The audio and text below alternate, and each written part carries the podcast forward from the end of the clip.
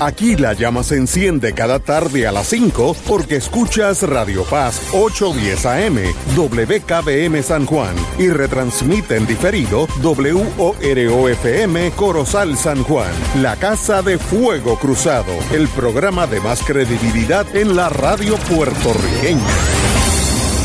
Esta emisora y sus anunciantes no se solidarizan necesariamente con las expresiones que escucharán en el siguiente programa. Son las 5 de la tarde, hora de escuchar Fuego Cruzado, el programa de más credibilidad en la radio puertorriqueña, en las voces de Ignacio Rivera y sus panelistas invitados con su discusión política dinámica e incisiva de los acontecimientos más importantes del momento. Fuego Cruzado comienza ahora.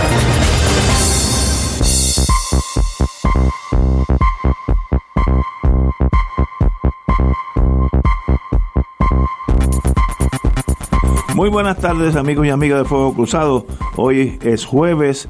Si tuviéramos en Italia es giovedì, el día de jueves. Eh, hoy es 20, no, 16 de noviembre. 16 de noviembre. Eh, yo mido los, jue- los, los, los meses bien, bien de cerca, porque cada 26 del mes que sea, cuando yo me levanto, la pensión mía militar está en el banco. Esa gente no falla. Por tanto, me faltan 10 días para levantarme más feliz de lo que soy hoy. Fíjate como yo soy, yo, yo, yo transijo por ciertos intereses. Compañero Montalvo, muy buenas tardes. Muy buenas tardes. A usted, don Ignacio Rivera, me gusta saber lo bien que está programado en términos financieros suyos. 26. Eh, Al bueno, doctor José Rivera Santana y a la invitada especial de, eh, de- del inicio del programa, de la invitada de hoy, la señora Enid Monge, candidata al Senado por el Distrito de Carolina por el Partido Popular Democrático. Enid Monge estuvo con, con el mundo de negocios en el Centro Unido de Detallistas cuando yo estaba en MIDA, así que la conozco, hizo un excelente trabajo en el, yo le llamo CUD, el Centro Unido de Detallistas, así que bienvenida Enid. Gracias, gracias por la oportunidad y por la invitación. Eh, así que qué bueno tenerte aquí. Bueno, primera noticia, yo creo que esta es buena. Avanzan los proyectos pilotos para la descentralización administrativa de educación. Yo creo que eso es absolutamente necesario en Puerto Rico. Yo tuve, como todos, algunos de ustedes saben, Pero será verdad. no, no, bueno, así es verdad. No me confunda ahora, que es demasiado temprano para yo salir aquí deprimido. Pero yo estuve en el caso, bueno, no voy a decir, de un secretario que tuvo problemas, etcétera, y fue un caso bien sonado hace 10, 15 años. Un poquito más. Y ahí pues yo llegué a conocer los clientes y, y tuve una buena relación con ellos. Y yo no sabía la, la burocracia abismal que era educación. Por ejemplo, si una maestra en adjuntas, de escuela allí que está en la placita de adjuntas, pide un lápiz, no estaba hablando un, un video de esas cosas de pared, no, un lápiz. ¿Tú sabes cuántas personas tienen que firmar ese papel? 13, según el subsecretario de Educación de aquellos tiempos. 13 personas para que ese, ese lápiz llegue adjuntas un año después. Así que ese sistema, sin hablar de la corrupción, estamos hablando de la burocracia, la estructura burocrática, hace que eso no funcione. Porque si no llegan los lápices, tampoco van a llegar los libros, tampoco va a llegar eh, si, si una fuente de agua se daña, etcétera. Por tanto, como yo vengo de los Estados Unidos, yo sé que allí cada county maneja su, su mundo para bien o para mal. Hay algunos que son excelentes y otros pésimos, pero cada cual por su lado. Así que yo creo que mantener este sistema centralizado, donde hay decenas de burócratas que lo único que hacen es empujar papeles de un lado para otro en educación y no hacen absolutamente nada, eso es un, un, un desastre, shame en Estados en, torno a nuestro eh, sistema educativo. Repos- la responsabilidad en gran parte, en lo que se pueda, de la educación de Mayagüez a Mayagüez, y de, de adjunta a adjunta, y de San Juan a San Juan, y de Ponce a Ponce. El sistema que un lápiz requiera 13 firmas de burócratas que ninguno ha estado enseñándole a nadie, son burócratas, sencillamente hace que este sistema no funcione. Se traga billones de dólares a cambio de nada. Así que yo en eso estoy con el gobierno actual, si esto fue una, una, una movida anterior, con el que sea, lo creo necesario para salir de esta, de esta fosa donde estamos en educación, donde nada funciona. Tato. Buenas tardes, Ignacio, a José, que aclaro que no soy doctor. Ah, en la vida, de la vida. Doctor en la vida, tal vez. y a la invitada, Enid Monge, a quien conocemos hace un tiempo y que nos alegra mucho que esté con nosotros en el programa. Eh, sobre ese, eh, ese tema, esa noticia, Ignacio, Primero que, hace tiempo se viene hablando de descentralizar el Departamento de Educación. Es algo que, que se viene insistiendo, sí, hace muchísimos años. Y, se ha argumentado y se ha defendido con, distintos planteamientos y, argumentos, valga la redundancia. Eh, y siempre en este tipo de planteamientos, sobre todo cuando se tratan de servicios públicos que eh, se quiere eh, manejar o, o, se quiere llevar a que sean más efectivos y que sean más eficientes, pero sobre todo que sea más efectivo en el servicio de los mismos. Eh, siempre se ha planteado que es importante que haya un proceso de descentralización que un poco le, le ponga eh, algún eh, aditamento o, algún mecanismo que subsane o eche por la borda, o corrija, mejor dicho, lo que tú mencionas, Ignacio, la, los trámites burocráticos, los procesos que se convierten realmente en obstáculos para que se realicen cosas mínimas, cosas básicas. Eh, lo importante, eh, a mi juicio, como también han expresado otras personas, es que cuando se trata de servicios públicos, mientras más se descentraliza, más importante es la integración y son dos cosas distintas. Eh, una cosa es descentralizar. Si la descentralización lleva a la desintegración, pues vamos a tener problemas, no vamos a resolver lo que se persigue. Eh, el ejemplo de educación es uno. Yo puedo traer el ejemplo, por ejemplo, eh, de, de, la planificación. si no hay integración de la planificación de forma vista general, viendo al país en su totalidad, y la descentralización en la planificación no va acompañada de esa integración, vamos a tener serios problemas. Va a haber errores que se van a cometer como efectivamente se han cometido. Eh, porque la integración es lo que garantiza que haya una visión eh, holística, una, una, visión completa eh, de, un servicio, de un servicio público y en este caso de la educación. Hay una política pública sobre la, la educación, debe haber una que incluso eh, sea eh, mejor a la que tenemos. Pero hay una política pública, tiene que haber una política pública de educación que es importante que se logre implantar, que es importante que se logre o que, o que logre alcanzar sus objetivos. La forma en que eso se lleva a la práctica, la forma en que se instrumenta, es importantísimo y debe evitarse que esa forma de instrumentación o de implantación de la política pública no se derrote por procesos eh, engorroso, burocrático y proceso todavía peor, donde en parte esa burocracia y esos obstáculos son resultado del control partidista, en este caso el Departamento de Educación. Eh, y, la descentralización en ese sentido debe evitar que se reproduzca ese modelo, pero entonces en 20 eh, distritos o en, o en, o en las regiones donde finalmente se descentralice la atención de la educación a nivel de, Puerto Rico. Subrayo eso porque de no acompañarse el proceso de descentralización, de tomar la salvaguarda y evitar que se reproduzca lo que ocurre en el Departamento de Educación, pues vamos a estar teniendo en lugar de un problema en el Departamento de Educación, 20 problemas eh, con la educación en Puerto Rico. Eh, yo, yo pienso que hace tiempo que el Departamento de Educación debió haber sido reestructurado. Eh, yo creo que eso ha sido un clamor del país por años. Incluso ha habido de forma consecutiva promesas de campaña de los partidos que han ganado las elecciones de que van a atender la descentralización del Departamento de Educación y eso no ha ocurrido.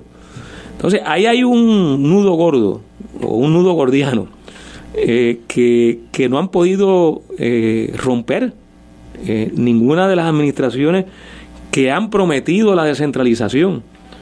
y en parte no lo han podido romper porque eso es un núcleo bien sólido de poder político y de poder partidista.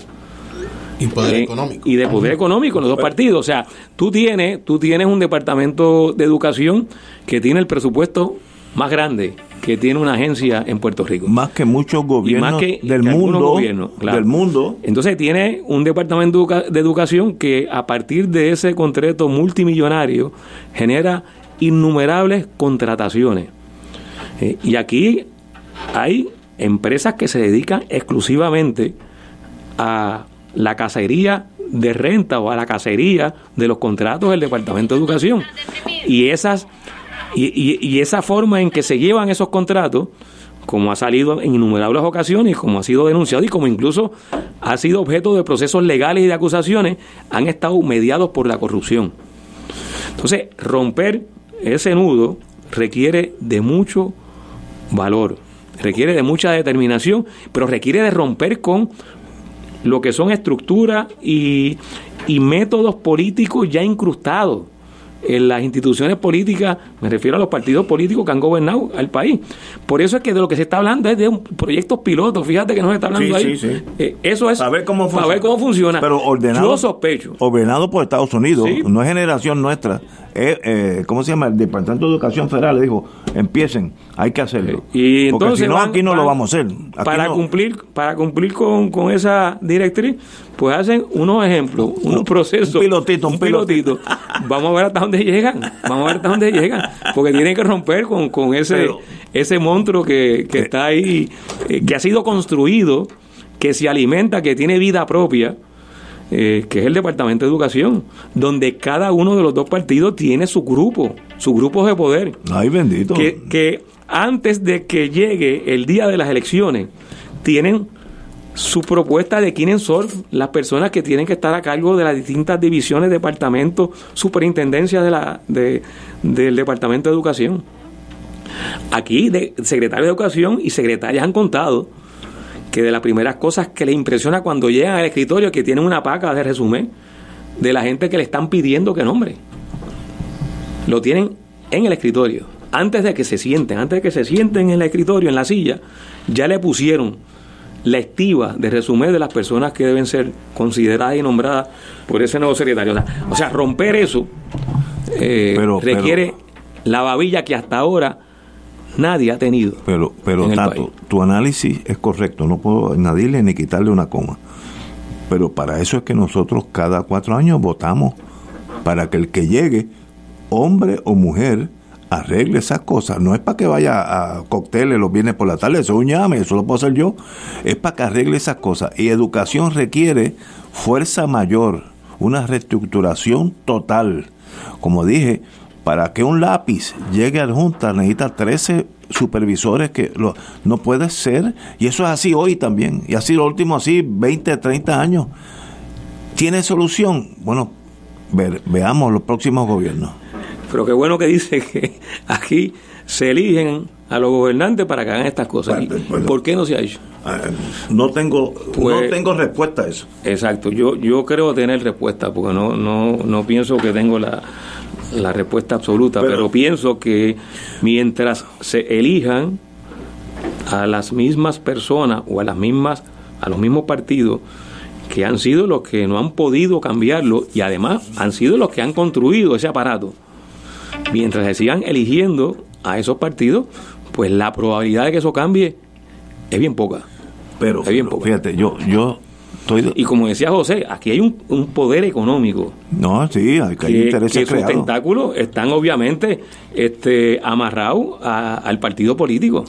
Ok, pero mi, mi visión de lo que acabas de decir es innovadora tal vez si un gobernador o gobernadora reestructura educación, hace que las escuelas progresen, va a ganar por más votos. Políticamente es hasta ventajoso para él o ella. Así que esto no es una cosa que déjalo ahí que usted se está muriendo, como el recoger la basura, eso no importa si lo hacen bien o mal. No, el que reestructura educación eh, ya haga una revolución interna del sistema educativo de Puerto Rico, que incluye la Universidad de Puerto Rico, ganaría por más. Porque la gente es agradecida cuando se hacen las cosas bien. ¿Por qué no se hacen? Ahí yo me perdí. Compañero, Montalvo. Había hace tiempo un comercial de un detergente que decía sucio difícil, ¿no? Ah. Y estaba hablando de un sucio particularmente difícil. A eso que ha planteado tanto Ignacio, yo le añadiría también hay otros elementos, hay que ver y quisiera pensar, porque no tengo razón para pensar lo contrario, que tenemos unos sindicatos históricos que han hecho estas mismas propuestas o de otro o de, otro tipo, pero más, en línea. También considero que lo que estamos hablando, que no es poca cosa, en términos de la burocracia de todas estas etapas o capas para que el lápiz llegue a juntas o llegue a las Marías. Pero considero, no sé qué ustedes piensen, que a pesar o aún, o aún que se logre esta anhelada descentralización en tantos aspectos pero entiendo que algunos lineamientos básicos, alguna filosofía esencial tiene que ser uniforme y tiene que ser centralizada. Y me explico. Por dar un ejemplo que ha sido bastante repetitivo y ha sido para algunos controversial, para otros no tanto. Por ejemplo, la, educación con perspectiva de género. Yo creo que eso no se puede dejar a merced de que en Mayagüez la haya y en Ponce no la haya. Por dar un, por dar un ejemplo. Yo entiendo que se debe reforzar eh, la visión de la persona que ocupa el puesto de la secretaría y que tenga ese poder de verdad que no, y ciertamente va a haber presiones de, distintos grupos, pero que haya un alineamiento básico de qué es el puertorriqueño, cuál es la puertorriqueña que queremos educar desde muy niño. Y por lo menos, repito, uno, unas normas básicas, un alineamiento básico, ¿qué queremos aspirar? Porque por lo menos yo, hace tiempo que no escucho, por lo menos, ese pensamiento que creo que nos compete a todos y nos debe, poner a todos a pensar. Ok, ¿qué tipo de persona, qué tipo de estudiante queremos que cuando entre en edad preescolar y cuando salga en cuarto año de escuela superior, bien para estudios en universidad, estudios vocacionales o lo que fuera, más allá de que sepa leer, sepa escribir, sepa matemáticas, son cosas básicas importantes, sepa escribir, sepa acentuar, sepa redactar, pero que ¿Qué, puertorriqueño queremos? Y yo entiendo que eso es responsabilidad de todos, del Departamento de Educación, de la clase política, pero también de los que somos, tenemos el periodo de ser padres y madres. Y creo que esa conversación, ojalá, que este año, cuando digo año me refiero a 12 meses, que, que comienza ahora el periodo preelectoral, que va a haber muchas cosas, va a haber muchos eventos. Ojalá y nos pudiéramos coger un ratito y sentarnos con algún grado de serenidad y aunque quizás pueda sonar iluso, nos, nos prolongamos ese como proyecto de país. Y de ahí, ya de, ahí de, los, de los sitios donde yo empezaría. Compañera, usted está invitada. Enid Monge, expresidenta del Centro Unido de Detallistas. Pues mire, yo pienso que la educación es, un elemento fundamental para cualquier país, para el futuro de cualquier país, para la, ¿verdad? ese crecimiento de ese joven con la, con la información, con los valores, con el conocimiento apropiado, a tono con las necesidades que tenga el país, ¿verdad? Que vaya eh, adaptándose a lo que necesita el país, que tú vayas educando. Eh, yo vengo de padres de maestros, que mis, abuelos eran super, eran superintendentes, o sea que viví ese ese ese ambiente y sé lo que padecen los, maestros, ¿verdad? Para poder dar su, su curso de forma adecuada, cómo no le llegan, la burocracia, lo que hemos estado hablando. Y yo me pregunto, cuando hablan de descentralización, ¿a qué se refieren? ¿A que los municipios se encarguen de limpiar las gramas? ¿A que les encarguen de tener la vigilancia? ¿A eso es lo que estamos hablando? A que se encarguen del currículo, no lo creo, porque entonces perderíamos lo que está diciendo Tato, ¿verdad? Este, aquí tiene que haber una educación. Yo siempre he pensado que la educación debe dividirse de una buena vez, que el secretario se encargue de ver esas tendencias, lo que necesita, cómo, cómo aplicar esa enseñanza, lo nuevo en el mundo, eh, este, mantenernos al día, ¿no? Nos tenemos arrastrando lo mismo y lo mismo, cosa que hasta, hasta este entonces ningún joven pues está interesado en quedarse en la escuela. Ustedes lo han visto, hay mucha decepción porque no ven el futuro, no ven después que termino de, estudiar qué, voy a, en qué voy a trabajar. ¿ves? Es, es, un tema bastante complicado. Y que obviamente un administrador pues administre lo que tiene que administrar en cada escuela. Que un secretario está hablando de que si las pinto, no las pinto, que si se dañó, que si no dañó. Yo creo que eso a este momento, que eso es algo ridículo. Así que habría que ver cuál es ese plan piloto, a, dónde, a qué etapa está llegando, que realmente llegue a buscar ese simplificar, no sea burocracia. Y que realmente que aquí lo importante es que la educación sea medular de primera clase para que ese joven tenga todas las herramientas y pueda en su futuro pues ejercer su profesión adecuadamente. Que se sienta cómodo estando en la escuela, que se sienta cómodo a tono con lo que necesita una industria que el otro prepare, que un, un, tipo de negocio a tono con lo que necesitamos ahora mismo. Ahora mismo hay una mucha población adulta, ¿verdad? Pues un, un adolescente o un joven que esté preparado para ese, para, para ese entorno, para el turismo, para las tendencias que tenemos hoy en día, ¿verdad? Que ahora todo ha cambiado, hasta esta globalización pues obviamente facilita muchas cosas y también estorpece muchas cosas para la competencia, viendo de diferentes puntos de vista. Pues eso es lo que yo añoro de una educación y si de eso hay que descentralizar qué para que se, para que eso se logre, pues entonces habría que ver ese plan. Este, sí le quitaría de, educación lo que dije ahora, lo, lo, lo, lo, administrativo, que eso le resta mucho tiempo a un secretario para buscar las nuevas tendencias para su, para sus jóvenes, ¿verdad? Para su, para su, para sus estudiantes, este, que es lo, medular que tiene que estar en educación. Sin la educación un país no va para ningún lado. Así que muchos mucho se han tardado, ha cambiado desde que yo me crié con mis padres, este ambiente a lo que está ahora es otra cosa, es otro, otro mundo. Y realmente se han pasado de tiempo, no han tenido el valor como estaba hablando ahorita de los líderes tomar la determinación que deben de tomar, quizás por, las, por los amarres que tienen económicos o, el poder político, etcétera, y es triste que eso así sea. Yo creo que los cuatro estamos acordes en que el sistema no está, funcionando. Y hay que buscar una solución. Ahí podemos tal vez diferir, pero no hacer nada es la única opción que no es, no es aceptable. Hay que hacer algo. Si, de hecho, ha habido incumbentes, perdóname, Ignacio, eh, secretario y secretaria que han intentado, que han hecho una gran gestión. Han chocado con una pared. Y han chocado con una pared. Eh, y, han intentado hacer cambios importantes para que se corrijan parte de los asuntos que se le han señalado al Departamento de Educación por muchas décadas, ¿no? Eh, y, el, y la pared es bien grande, o sea, ese muro... claro, claro, claro. Pero algo hay que hacer. hay que hacerlo, claro. Mira, mi hija, que tenía niños chiquititos, vivía en New Hampshire, en el county, en el municipio de Manchester, que es la ciudad. Ella se mudó literalmente del Capitolio de Puerto Rico al Puente del Agua, que uno puede caminar, porque eso era otro county y ella notó que las escuelas en ese county, se llama Litchfield, eran muchísimo más superiores a los de Manchester, porque cada, cada county, municipio, maneja su sistema educativo. Mi hija se mudó, vendió la casa y, adquirió otra pues eso quiere decir que ella vio algo en, en, ese municipio que era superior a la enseñanza para sus hijos que si se quedaban en Manchester, que era una distancia de una milla a Togender.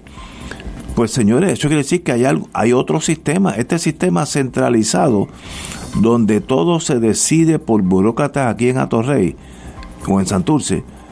Eso no, no, no ha funcionado. Hagamos otra cosa que yo estoy dispuesto a que ustedes me den alternativas, las que quieran, pero el no hacer nada no es aceptable.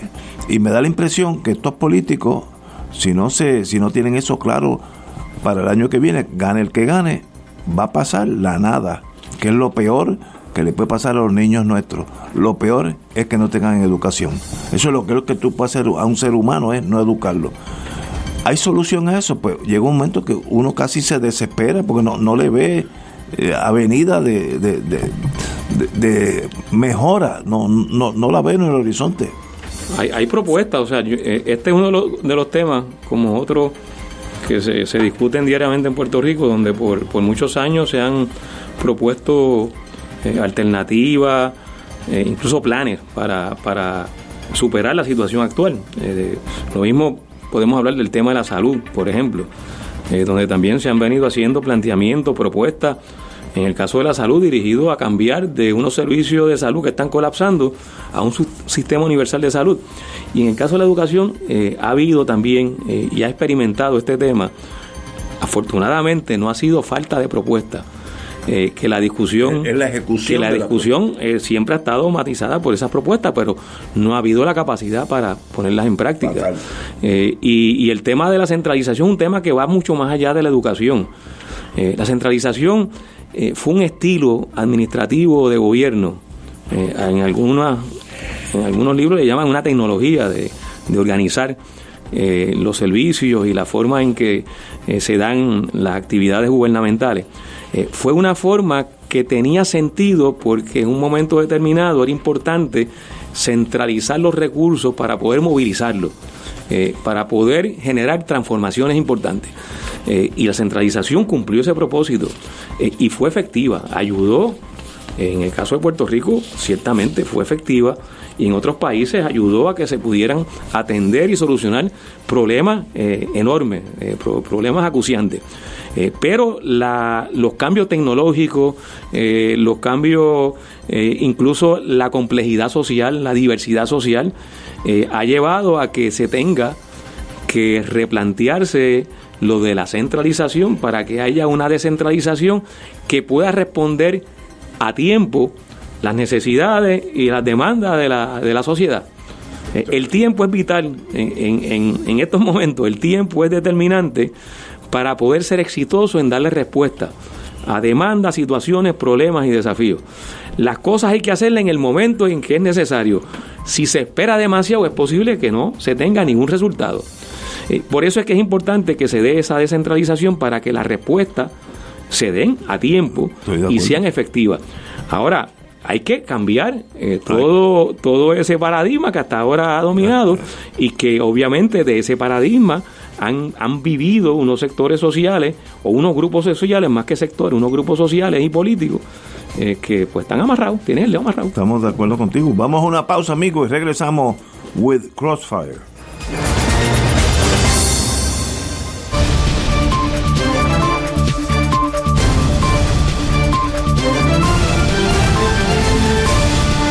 Tal amigos? Gracias por estar con nosotros. Bienvenidos a Minuto Informativo desde nuestra sala de redacción.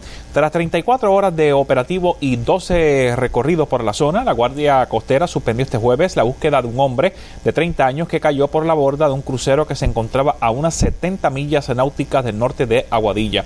Según un comunicado de prensa emitido por esa entidad, se activaron varios recursos para intentar dar con el paradero del hombre que trabajaba como tripulante en un crucero y que cayó a una altura de 30 pies el martes mientras el barco navegaba las aguas cercanas a la isla. Los esperamos a las 6 en Noticias 13 por aquí por Teleoro en alta definición.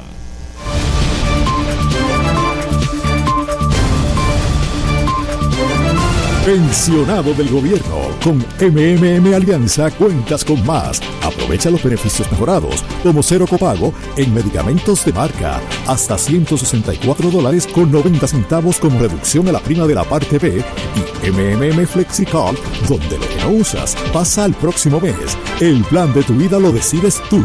Camina junto al que siempre lo ha cuidado. MMM. MMM Healthcare LLC es un plan HMOPOS con contrato Medicare. La afiliación en MMM depende de la renovación del contrato. Beneficios varían por cubierta, endoso pagado. Fuego Cruzado está contigo en todo Puerto Rico.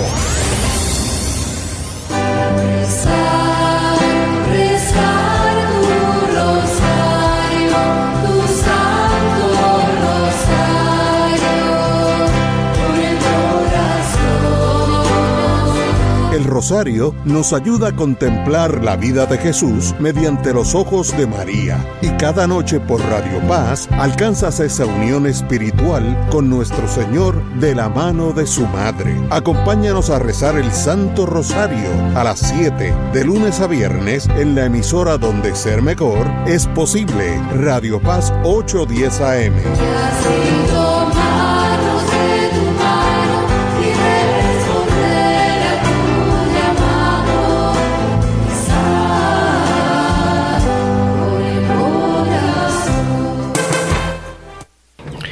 Y muy buenas tardes nuevamente. Por aquí le saluda Padre Milton en este ya en medio de este fuego cruzado. También recordándole que continuamos en nuestra campaña Ángeles Misioneros de Radio Paz 810 AM, exhortándole a que cada uno de ustedes, lo que nos está escuchando esta hora, pueda hacer su ofrenda, pueda hacer su aportación para que eh, Radio Paz y Oro 92.5 puedan tener estos fondos para poder arrancar el plan de mejoras que tenemos que ir haciendo en nuestras estaciones, a la infraestructura per se. Y estamos aquí en esta, en esta tarde, los que nos escuchan a esta hora en el programa original en la tarde aquí en Radio Paz, pueden llamar al 787-300-4995, 787-300-4995, 787-300-4995 para dar gracias a Dios para, y, hacer su ofrenda. Necesitamos en total 150 mil dólares. Esta mañana, cuando empezamos a las 6 menos cuarto de la mañana, todavía nos faltaban 115 mil. Obviamente, pues se ha adelantado bastante durante el día. Hoy han entrado varios donativos de mil dólares, varios donativos de 500, así que eso nos da un empuje más, aunque estamos aquí esperando esa llamada, esa aportación en el 787-300-4995. Los que no, están escuchando Fuego Cruzado en la repetición en la noche por 192.5, los teléfonos no están disponibles a esa hora, pero sí pueden utilizar ATH móvil. ATH móvil, igual los que lo están escuchando por la tarde, está disponible también, pero particularmente los que estén escuchando la, repetición en la noche de Fuego Cruzado eh, solamente por ATH móvil, buscándolo en la sección de donar como Radio Paz 810. Radio Paz 810 en la sección de donar, eh, ahí puede hacer su aportación. Lo que le pedimos es que el comentario escriban Ángeles Misioneros, Ángeles Misioneros en el comentario para que puedan entonces hacer esa, esa ofrenda a través de ATH móvil. Tanto los que están escuchando a esta hora en la tarde como los que escuchen ah, en la repetición de la noche pueden usar ATH móvil para hacer su aportación en la sección de donar. Eh, busca el, Radio Paz 810 y en el comentario, una vez que ponga la cantidad, en el comentario le escribe Ángeles Misioneros.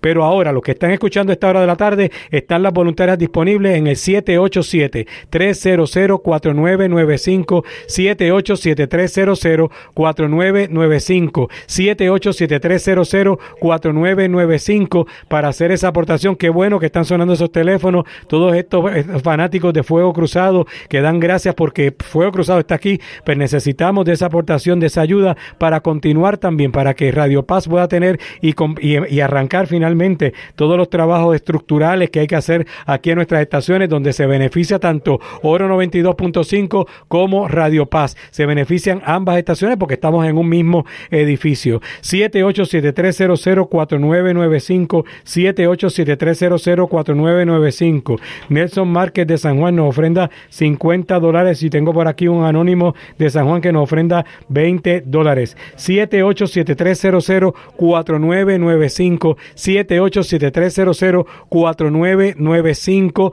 Los que están escuchándolo esta hora en la transmisión original, eh, de la, ahora mismo son las 5 y 39 de la tarde, eh, pueden utilizar el teléfono 787-300-4995, 787-300-4995. Pueden utilizar ATH móvil también. Nos encuentran en, el área de donar, en el botón de donar, como Radio Paz 810. Ahí les eh, eh, escriben la cantidad y le escriben entonces en el comentario Ángeles Misioneros. Los que están escuchando Fuego Cruzado en la repetición en la noche por Oro 92.5 solamente tienen disponible la posibilidad de ATH móvil en, eh, en, la sección de donar como Radio Paz 810. 787-300-4995. Cualquier aportación es buena no importa la cantidad, si sean 5, sean 10, sean 50, sean 500, sean 1000, la, cantidad que entiendas que puedas, con la que puedes ofrendar para que Radio Paz pueda comenzar junto con Oro 92.5 prontamente estas, mejoras a, nuestra, a nuestras facilidades. Estamos, el, el presupuesto es de 150 mil que nos asignaron Así que necesitamos darle fuerza con fuerza a esta a este este esfuerzo. Yo al principio pensaba, pues esto es chévere porque mira, mil personas que donen 150 dólares, con eso se ah, en cuestión de horas lo podemos acabar. Y todavía ya hoy es jueves en la tarde y no hemos acabado. Así que todo aquel que pueda ofrendar de 150 150 dólares o más, bienvenido sea. Pero cada cual puede ofrendar según sus posibilidades. 787 300 4995 787 300 4995 4995. Le van a pedir, su- cuando llames, el la voluntaria le van a pedir nombre, número de teléfono, eh, dirección postal, también pues la cantidad de su ofrenda. Si tienen tarjeta de crédito, podemos aceptar American Express, Visa o Mastercard para, ese, para esa ofrenda. Si no la tienen o no la desean utilizar, lo que hacemos es que le tomamos la información y le enviamos una boleta a su casa y usted la devuelve con su cheque o su giro postal.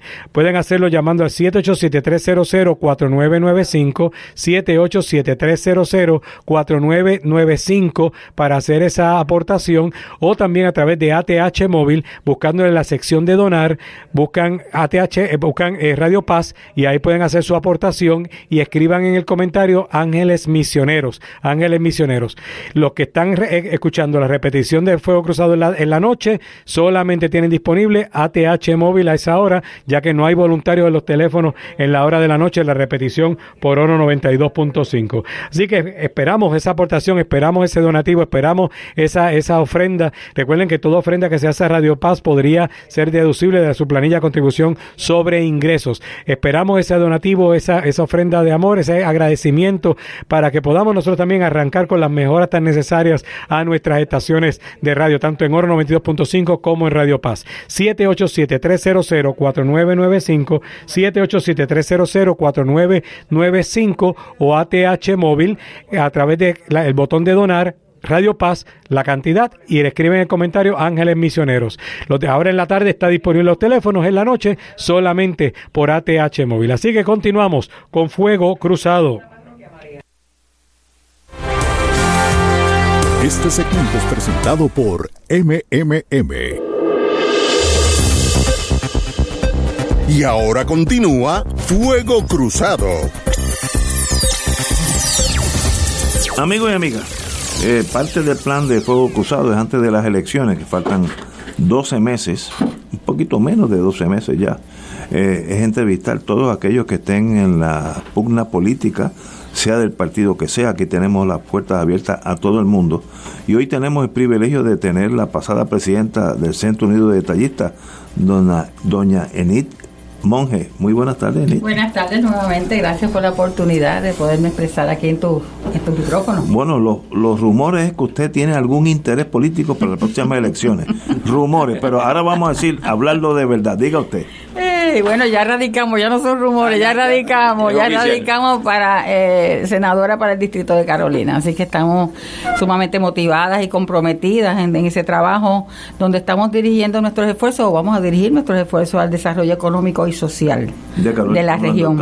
De la región, eso comprende desde Trujillo Alta hasta Vieques y Culebra. Así que yo siempre he entendido, y Río Grande sí, son son 10 pueblos, 10 municipios. Yo siempre he entendido y era una de las cosas que siempre llevaba cuando presidía y en todos los sitios que he estado metida, ¿verdad? El que el desarrollo económico es el vital, es la clave para tú lograr mejor calidad de vida, mejor educación, mejor seguridad, en la manera en que un municipio puede tener los, los recaudos y el gobierno central también la, la forma de- de poderlos adquirir para dar ese servicio que supone que es de primera calidad a nuestros ciudadanos. Así que tenemos que, es un, tema complejo porque no estamos hablando de nada fácil. Yo sé que ha habido algunos adelantos, algunas personas, pero que lo que he notado es que como que no es en forma planificada, coordinada. Y es lo que yo propongo en el distrito, que lo hagamos, esos 10 distritos, ah, ¿en qué se nos destacamos? En el turismo, en la agricultura, en, en el turismo en todos, en todos los ámbitos, ¿verdad? En todas las modalidades, médicos, estudiantes, este, vacacional, recreacional.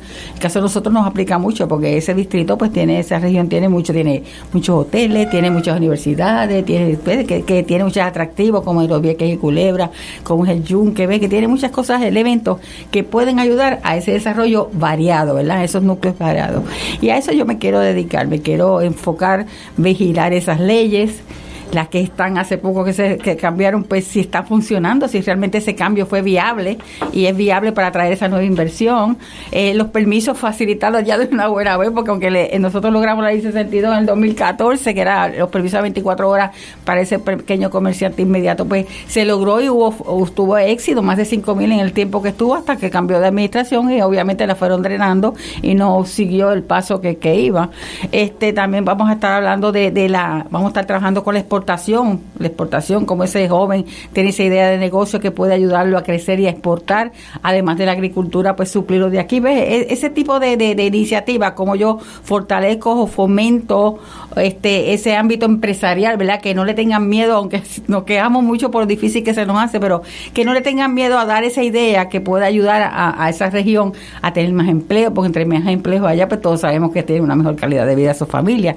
¿Cómo mejoramos la infraestructura? Que son elementos básicos para un desarrollo económico, ¿verdad? Estoy hablando en general lo que habría que echar, aunque Carolina, esa región tiene muy buenas vías, pero hay que mejorar la marítima, mira el problema que siempre hay con Vieques, es, nosotros somos la puerta para las islas pequeñas que están al lado a esa área, que igualmente puede ser un, tránsito de, de, turismo. Este, el aéreo, pues lo que tenemos, bueno, tenemos los aeropuertos, tenemos cuatro aeropuertos, tenemos marina, tenemos puertos, o sea, tenemos tantos elementos que si lo hacemos de una forma coordinada entre todos los alcaldes de los municipios, viendo qué vamos a fortalecer en qué sitio, de manera coordinada, yo como, como legisladora, pues yo no puedo hacer nada más que no sea ayudarlos con leyes, ¿verdad? Con, con lo que lo que facilite esa gestión. Pues yo creo que podríamos alcanzar el esfuerzo más, más sólido, no individual, porque individual solo nadie puede lograr mucho. Si lo hacemos en coordinación, una área que se parece tan, es tan similar en tantas cosas, para poder desarrollar, yo creo que podríamos funcionar mucho mejor. ¿Y quién es el monje de Pastrana? ¿Cómo usted se describiría? Pues el monje de Pastrana este, es una persona sumamente comprometida con las cosas que cree, ¿verdad? Este, ayudar, me gusta ayudar mucho. ¿Cómo se llama? El monje de Pastrana. Ah, no, es ella, ¿no? ¿Sí, esa misma? No, no, pensé que era otra persona. No, no, no, ella misma, no, ella misma. Acuérdate, vete poco a poco porque yo me confundo fácilmente. este, Muy bien. Eh, vengo de, como dije, de padres de maestras, así que conozco ese ámbito. En mi caso con, con mi esposo es comerciante, pues entré al mundo del comercio. Eh, me gusta ayudar porque eso fue lo que vi, los valores que vi en mi, en mi familia, de ayudar y, y, y lo que ayudo, pues como te digo, lo, soy comprometida con ellos, lo que creo y lo que es correcto. Eh, fui pasada presidenta del Centro Unido Ahí estuvimos unos logros maravillosos, unas personas encantadoras que, que, conocí y se lograron, como dijo ahorita, la ley 62 y logramos el, seguir que reconozcan la importancia del pequeño comerciante en nuestra economía, que es el, patrono mayor.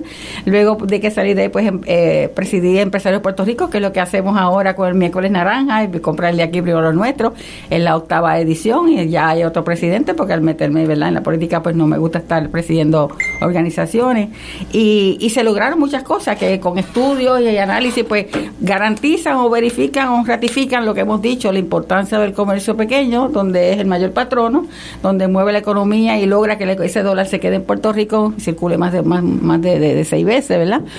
60, 70 centavos se queda en Puerto Rico si tú logras ese dólar aquí, no si vas a otro comercio. este Así que he estado en WIOA, he estado en Intene presidiendo, o sea, he hecho muchas cosas en diferentes lugares, siempre tratando de hacer lo mejor para nuestro país, para la mejor calidad de vida. Y ahora pues estamos, estoy en mi negocio, soy comerciante, tengo floristería y entonces pues estamos, creo que es un momento difícil, pero que por lo mismo que es difícil, creo que si podemos hacer ese, dar ese paso y ayudar en la medida que podamos, de una manera, una mente fresca, no con, con, con, mentalidad de política, de, de, ya que tienen esos dedos amarrados o, o, con ya una costumbre, es una cultura para mí que entiendo de, de muchos políticos de mucho tiempo, sino que vienen con ese aire fresco de genuino de ayudar, pues creo que ayudaría o aportaría mucho a unir esas voluntades de esos municipios para trabajar en equipo trabajar con esa coordinada, ¿verdad? Con ese plan coordinado este para mejorar la región, que es nuestra responsabilidad, esos 10 pueblos. Usted que es una, usted que es una empresaria de, a diario y sabe lo difícil, lo duro que es tener un negocio propio, y lo dijo y lo dice alguien y yo en otra etapa de mi vida pues tuve también negocio. En este caso de comida comida para decir rápida no de fast food pero tenía panadería deli en Puerta de Tierra y en Torrimar. Y sabemos por el derecho y por cuenta propia sabemos lo que implica todo eso. Y usted le está pidiendo un voto a los constituyentes del distrito de Carolina, que como usted describe, llega de Carolina hasta Culebra, toda esa faja, y esa región este, Vieja y Culebra, y toda la faja este, creo que llega hasta Ceiba. Ceiba, faja, hasta Ceiba.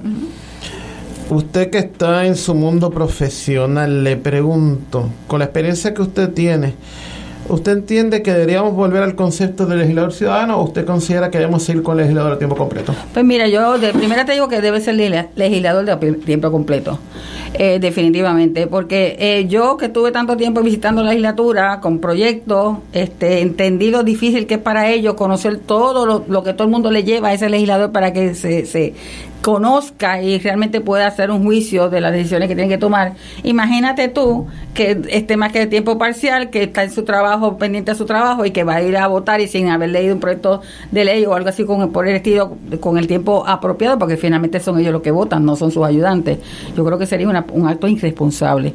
Este, por lo menos en, la, en, lo grande que vemos ahora con tantas tantas peticiones y tantas tanta, este, inquietudes y necesidades que tiene Puerto Rico de hoy, quizás siempre ha habido este iniciativa, siempre ha habido necesidades, pero yo entiendo que a medida que ha pasado el tiempo, como que se ha puesto más difícil los, los, reclamos, el cómo atenderlo, y yo no creo que a tiempo parcial una persona en ese puesto pueda ser responsablemente este tomar las determinaciones que necesita el, el, renglón que sea.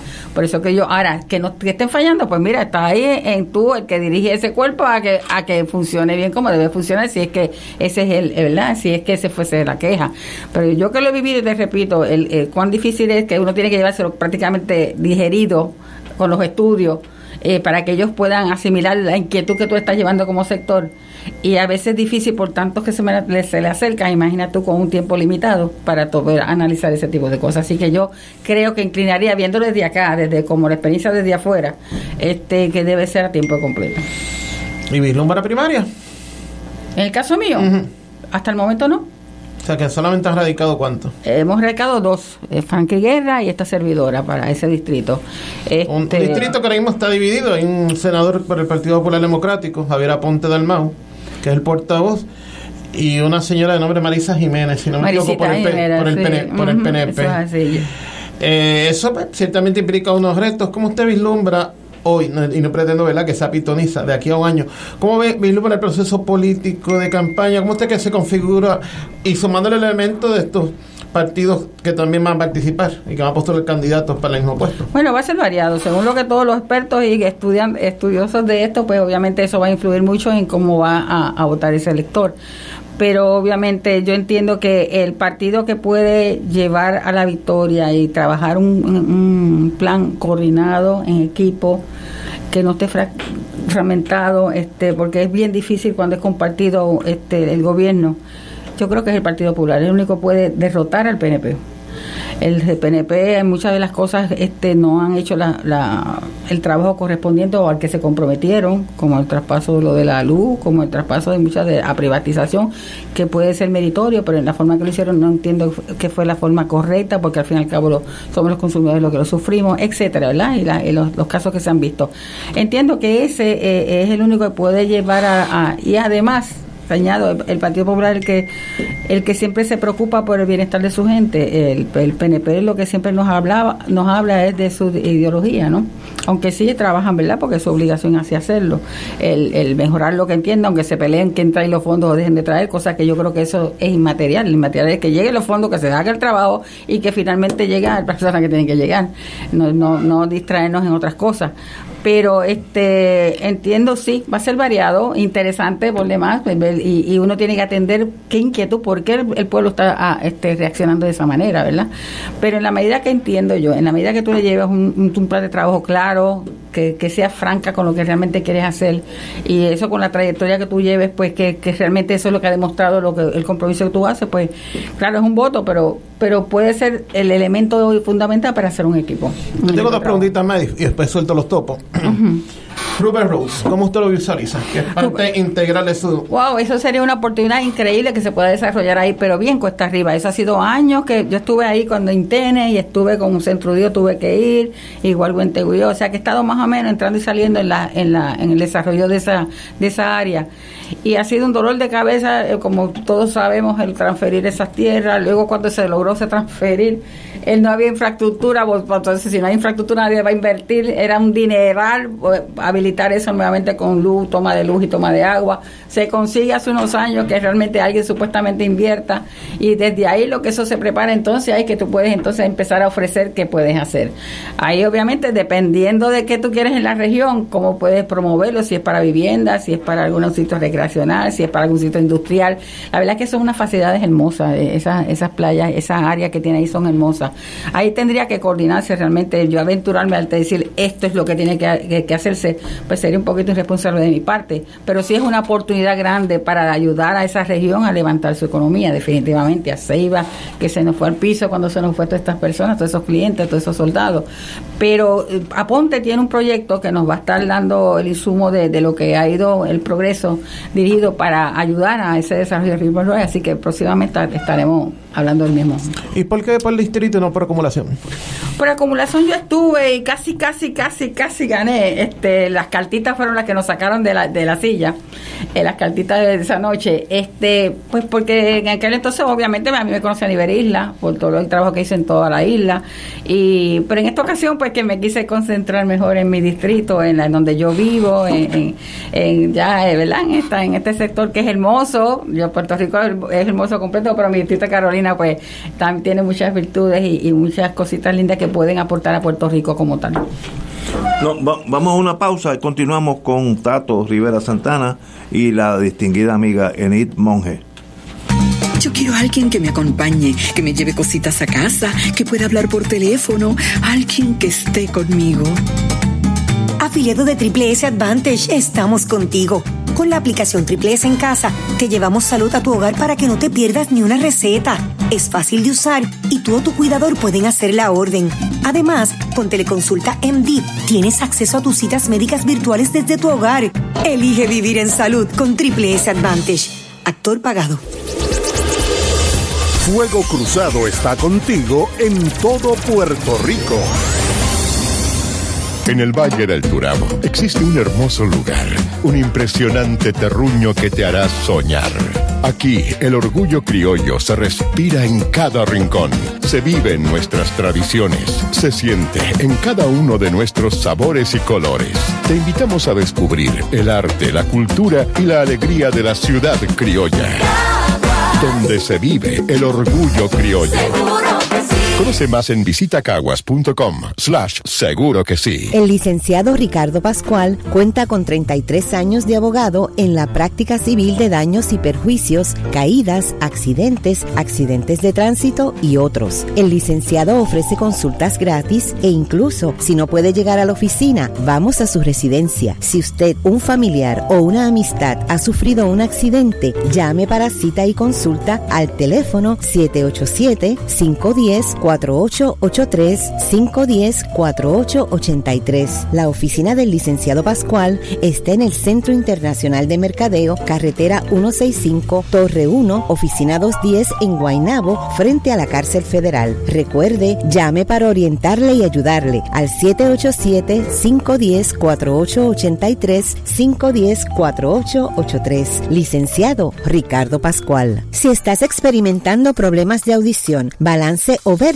Visita la clínica de audición y balance Viva Audiology Clinic, ubicada en el tercer piso del Coupé Professional Mall. La doctora Cristina Rivera está lista para ofrecerte la atención personalizada que necesitas, ya sea que requieras evaluaciones audiológicas o consejos sobre cuidado auditivo. No dejes que los problemas de audición afecten tu vida. Llama al 787-474-9313. 474-9313 para programar una cita. Cuidar nos toca a todos. En el mes de los cuidadores familiares, AARP agradece a sobre los 500 mil puertorriqueños que apoyan y coordinan cientos de tareas para sus seres queridos mayores. Es una labor de amor intensa y retante, pero no tienes que hacerlo solo. Busca sobre 22 videos y más de 40 recursos y artículos cortos para apoyarte en esta nueva página de AARP que incluye el único directorio de servicios servicios para cuidadores. Visita soycuidadorpr.org. Aquí la llama se enciende cada tarde a las 5 porque escuchas Radio Paz 810 AM, WKBM San Juan y retransmite en diferido WOROFM Corozal San Juan, la Casa de Fuego Cruzado, el programa de más credibilidad en la radio puertorriqueña. Y ahora continúa Fuego Cruzado.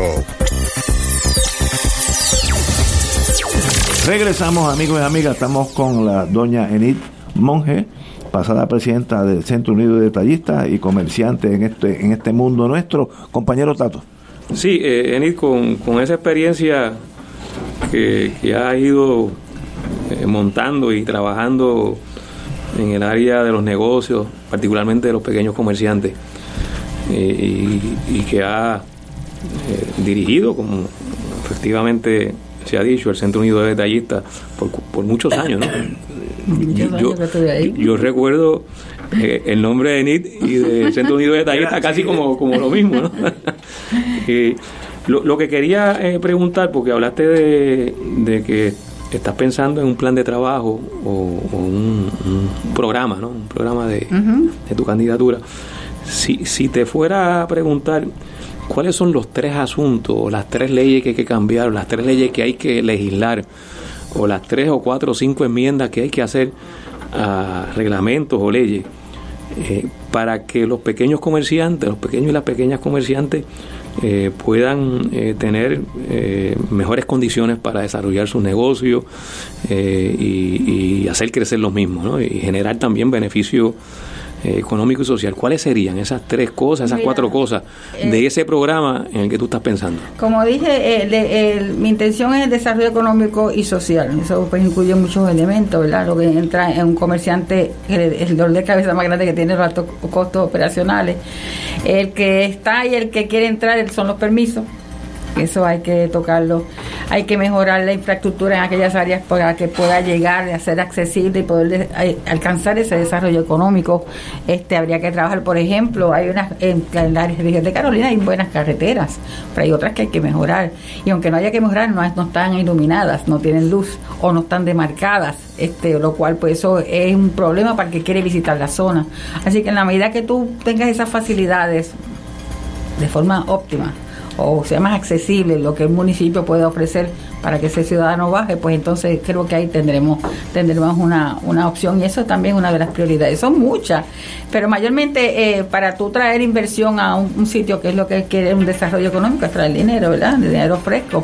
Pues tiene que haber una, una- un ambiente apropiado para hacer el negocio. Eso, eso yo, esa es mi frase de toda la vida, que sea balanceado, porque si no, no hay desarrollo, y que sea justo y, y yo tenga la certeza, sea estable para yo mantener mi negocio y sepa que voy a invertir, ¿verdad? Y eso pues tiene que haber un gobierno que sea facilitador, como hemos dicho mil veces, este donde pueda atraer a ese a ese comerciante o ese empresario a montar un negocio en Río Grande o a montarlo en Loíza porque eh, no es tan lejos de la capital, pero como tengo buena accesibilidad, tengo buenos precios, tengo buena buena gente capacitada, el capital humano que hay que adaptarlo para ellos, etcétera, pues mira, me voy a ir, que entonces mis empleados vayan allí. Pero si no tengo esas facilidades, eh, la tecnología, obviamente, necesidad es bien importante, hoy en día esa es una de las prioridades, este pues no van a hacerlo y lo que yo quiero atraer es que vengan más empresarismo a esa área, más industria, más manufactura, porque no hay manufactura por los permisos, por las patentes, por los problemas que hay para tú montar un tipo de negocio. Mira, cuando estuvimos en el Centro Unido, se hizo un estudio, este, el comercio de exportación nos ayudó en eso, donde eh, comparado con, con sitios similares a nosotros, habían 500 y pico de patentes. Nosotros, pregúntame cuántas habían. Mínimo y nosotros teniendo una un- mejores ventajas porque tenemos influencia de Estados Unidos, América del Sur, o sea, tenemos muchas cosas que pueden inyectar en ideas y en, conocimiento. Y no lo hacemos, ¿por qué? Porque se estanca en la universidad, porque no no no no, no, no fluye este eh, la situación, pues la gente se desalienta, pues mira, me mejor no hago ningún, ninguna idea, ni pongo ningún momento, ninguna manufactura, ni hago nada, ¿verdad? Este, una de las leyes importantes, obviamente, a ver cómo atraemos que vengan esas industrias nuevamente a Puerto Rico, que nos traten como, como domésticos no como foráneas, eso es algo que se, hay que seguir este, alimentando en la manera que yo pueda como, como, ¿verdad? Como legisladora, pero ya eso le toca mucho a Pablo José. Pero en esta área lo que sería obviamente elemental para, para yo tener empleo para esta gente es el empresarismo, el, el medio más, porque ya educación ya vemos cuán difícil es para que, no, para que se adapte a lo que nosotros necesitamos y se tardaría un poquito más las personas. Pero ese padre de familia que necesita llevar dinero a su hogar o, que, que no tiene nada, esa madre soltera, necesita trabajar. Pues yo tengo que fomentar ese empresarismo y que se le sea fácil esas habilidades que ella tenga, pues este compartir con, los, la comunidad y pueda llenar ese dinero a sus hogares. Así que por ahí iríamos la cosa, pero en general es desarrollo económico que coge todas esas áreas que yo te estoy diciendo y muchas más, ¿verdad? ¿Y, qué, plantearía sobre una de las cosas que son comunes en las expresiones que uno escucha de los pequeños comerciantes cuando cuando van a los medios, eh, es casi constante el tema del alto costo de la energía eléctrica. Eso sí. Eh, ahora se está discutiendo en el Tribunal Federal el plan de ajuste de la deuda de la Autoridad de Energía Eléctrica que implica un aumento significativo en la tarifa de energía eléctrica por los próximos 35 años. Eh, que evidentemente va a tener un impacto significativo, claro. ¿Y qué, qué, qué tú sugerirías para, para enfrentar eso si finalmente se aprueba en el Tribunal Federal como parece que se va a aprobar. Es este, lamentable que volvamos nosotros a padecer porque si tú recuerdas el, el, costo operacional de los comercios es más alto, o sea el costo de luz es más, la tarifa es mayor sin razón alguna, alguna pues que ameritan más voltaje, lo que sea, pero eso tiene nuestro, este es el experto que puede decirnos aquí. Este, y, pero cuando yo estuve en esa junta, que, que cuestioné por qué el mío es más caras, cuando yo consumo y me enseñaron todo con la transmisión cómo llegaba, era igual que una residencia, normal, sin, sin, sin subsidio. Y entonces, si es igual, ¿por qué me cobras más a mí? porque doy empleo, porque supuestamente vendo, pero es que yo tengo que hacer pagar el empleado, pagar el patente, pagar medio mundo que no pagan las demás personas porque me tratas así. No hubo contestación alguna, no podían hacer contestación alguna y me la dio el señor este de el de las tarifas, eh, la compañía grande. Este, por eso es que nos quejamos tanto y es injusto. que yo recomendaba? En aquel entonces yo recomendaba, mira, nosotros no tuvimos culpa de esas decisiones porque llegó la, a donde hemos llegado. Lamentablemente, pues, determinaciones, poco falta de gerencia, eh, decisiones políticas para que sea simpático para el pueblo y llevó a una quiebra a una compañía que era la única que daba un servicio y, se comprometía a que llegara a todos lados, lamentablemente. En aquel entonces, obviamente, vendieron unos bonistas que quieren cobrar lo que, lo que no pagaron por él y sabía que las expectativas no eran iban a ser esas, pues lamentablemente, pues así fue, donde cogían y prestaban este, sin haber unos ingenieros que realmente certificaran que estábamos en condiciones. Todo eso nosotros encontramos y lo denunciamos, pero ya eso pasó. Este, yo entiendo que si hay que pagar la deuda, que creo que es injusto, que seamos todos por igual, no recargar a nadie. Sé que hay unos sectores que es bien difícil, como las personas este, que tienen los subsidios, que son personas mayores, que son enfermas, que, puedan asumir eso. Yo creo que es muy fuerte en treinta y tantos años a, asumir que tú no sabes lo que va a pasar en ese trayecto, que van a seguir pasando problemas, van a seguir subiendo tarifas, va a seguir, you name it y no va a haber la transición a, energías renovables porque eso ha sido cuesta arriba. Así que yo diría que lo mejor que se puede hacer es que se distribuya entre todos en partes iguales, no puedes recargar más a un sector comercial ni tampoco obviamente un privado, pero por eso que te digo, según como lo que tú consumes, pues obviamente que lógicamente sea justo lo que pagues. Y, finalmente, sobre las islas municipios de Vieques y Culebra, eh, uno de los temas también recurrentes eh, sobre ambas islas es el servicio de transportación marítima, que para las dos islas es vital. Eh, eh, eh, se, le, va la vida a ambas islas en ese sistema. y evidentemente no ha habido satisfacción con todas las cosas que se han hecho hasta ahora. ¿Has pensado cómo se puede atender eso? Bueno, obviamente hay que mejorarla, hay que ver de, cerca las condiciones que está ese contrato. Sabemos que cuando tú privatizas algo, obviamente esa persona tiene que cubrir unos, unos costos que le va a exigir el gobierno pagar, etcétera, eso estamos claros. Por lo tanto, era tan importante que se quedara en manos del gobierno, que es el que esté obligado a dar un servicio, aparte de tu, de tu pueblo, que está en una islita, pero es parte de tu pueblo. Así que era bien peligroso y se advirtió que se privatizara lo que había que fiscalizar y, como hacen los sectores privados, como si hace bien el trabajo, pues lo bien, si lo hacen mal, pues obviamente te llama la atención. Y eso no se ve en el gobierno. El gobierno no no fiscaliza ni, ni, ni, está pendiente de la, de la ejecutoria de sus empleados y era lo que le faltó al gobierno en ese caso. Así que Vamos a ver cuando llegue ahí pueda ver cómo están las condiciones, pero realmente ese es básico para, para Vieques que tiene un atractivo tan grande en turismo. Obviamente tú tienes que facilitar que ese turismo llegue, pero tampoco puedes encarecerse a los que viven allí, imposible, eso no tiene lógica. Así que en esa, en esa, en por ahí voy encaminada. Yo, yo estuve unos 27 años en la Guardia Costanera y parte de mis funciones al final de, de la jornada era dar la inspección al eso se llama Mar- Marine Marine Safety Office, chequear los buques, los barcos, todo lo que llega a Puerto Rico en torno a su, en inglés se dice seaworthiness, el, el poder, eh, el poder navegar eh, seguramente, algo estoy traduciendo del inglés. Y es raya en lo increíble el estado de abandono que estaban las lanchas de Culebra y, y Vieques. Raya en lo increíble. Por ejemplo, algunas lanchas tienen dos motores y por los últimos dos años corría con uno nada más. Las distancias son tan cortas, pues hacen que eso sea posible. Pero si sale para Venezuela no va a llegar. Y eso era así, se, cal- se recalentaban, porque eso, algunos de esos de las lanchas, algunas no casi todas, tienen unos abanicos que botan el calor del, del engine room, del cuarto de máquina. Pues se dañaban los abanicos y se, se calentaba, pero en eso llegaba Culebra y paraba y apagaba el motor y se enfriaba. Eso es una cosa que no ha habido una desgracia, un fuego a bordo milagrosamente. Por tanto, algo hay que hacer. Yo que tiro pa- hacia la derecha, privatiza todo, todo. No, no deje estaca en pared, porque eso no sirve. Yo vi gente nombrada políticamente de los dos partidos a cargo de esas lanchas y no sabían nada de lanchas, nada, nada, mucho menos de la administración, de vender tickets y que la gente llegue y, y tenga un sitio seguro. Eso todavía sigue dando problemas. Imagínate hace 15 años atrás. Aquí no ha habido una tragedia por la que las distancias son cortas. Por tanto, es un problema que hay que manejarlo seriamente antes que una de esas lanchas estalle a mitad de travesía, sobre todo la, la de Vieques, que es un poquito más larga, y vaya a ver muertos quemados en el aire. No ha pasado milagrosamente. A veces la Guardia Costanera tenía que detener esas lanchas, esas no, no se pueden mover hasta nuevo aviso, pero había la presión política para que dejaran ir porque había problemas con la, eh, eh, yendo y viniendo.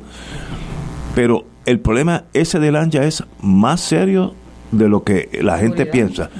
Ahora sí, creo que hay una, una línea privada, no, no estoy muy seguro. No, el servicio prácticamente está privatizado, Ignacio, ahora mismo. Está privatizado. Ahora ¿Quieres mismo está privatizado y, Y no Pero sigue- ha mejorado. No, y sigue.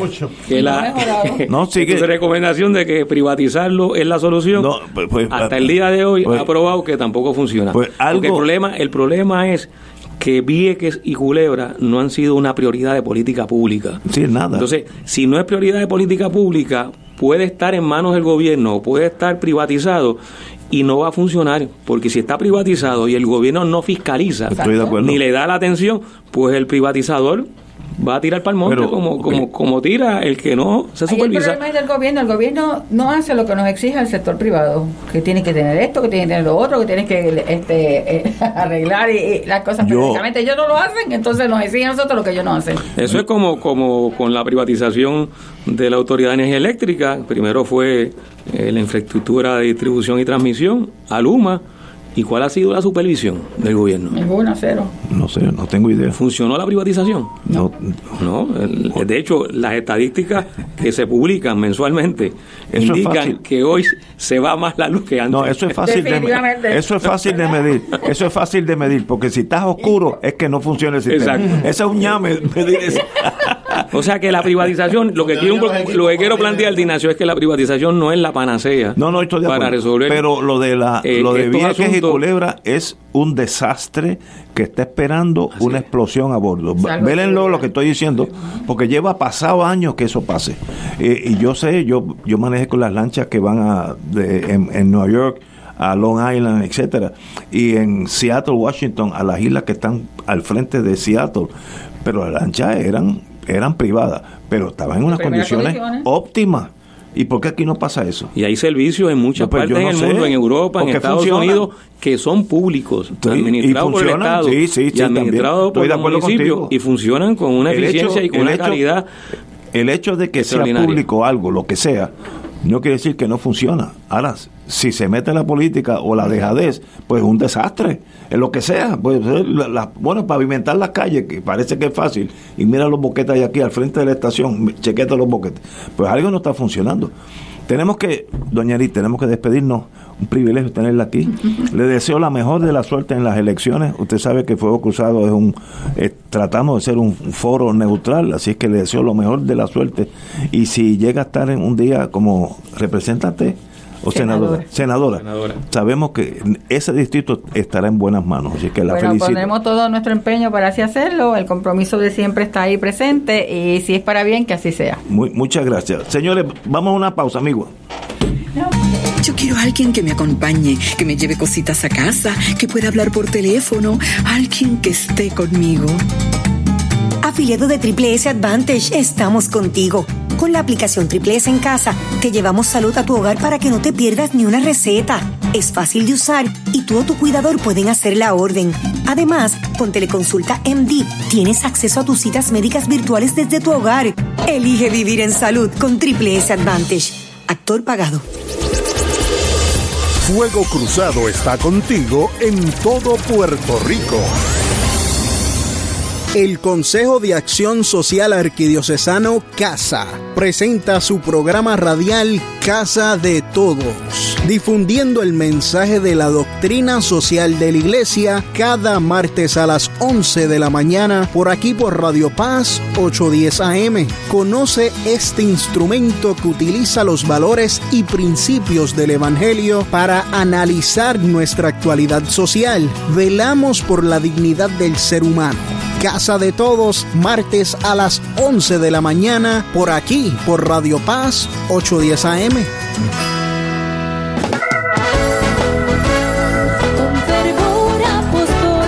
Con fuego y unción llega Beatriz, voz de ángel, en su programa Con fervor apostólico, evangelizando con la fuerza del Espíritu Santo, todos los miércoles de 8 a 9 de la noche por aquí, por Radio Paz 810 AM. Fervor apostólico.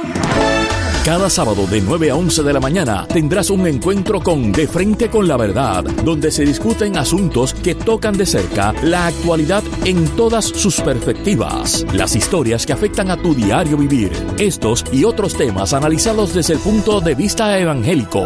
De Frente con la Verdad, todos los sábados de 9 a 11 de la mañana por Radio Paz 810. Que yo soy tu hermano en las buenas Saludos hermanos, te habla tu diácono Carlos Morales y te pregunto, oye, ¿qué es diaconando? Pues diaconando es contigo en la enfermedad, diaconando es nuestro catecismo, diaconando es reflexiones para la vida, diaconando es en defensa de la fe, diaconando te acompaña también en tus oraciones. Acompáñame todos los sábados de 6 y 30 a 7 y media por Radio Paz 810.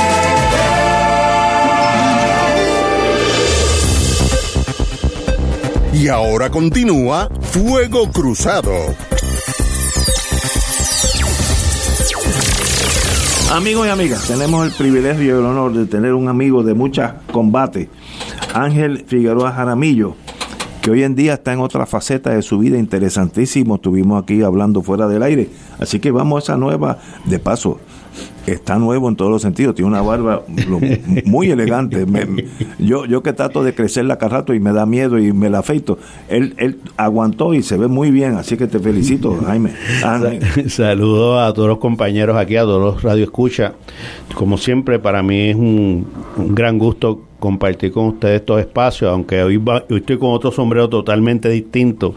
Eh, eh, háblame de tu nueva faceta en la vida. Creo que el CRIM también está envuelto en eso. Sí, mira, nosotros ahora estamos como coordinador del programa de solidaridad de Prosolutier, un programa que se creó hace 20 años que agrupamos eh, se- eh, trabajadores del sector público, tres agencias de gobierno, Instituto de Cultura, eh, comunidades especiales y el, el oficina del procurador veterano, bajo la ley 45, bajo la ley- ley 130 tenemos la autoridad de carretera Y también agrupamos eh, bajo el, sector Bonafide siete municipios y el CRIM.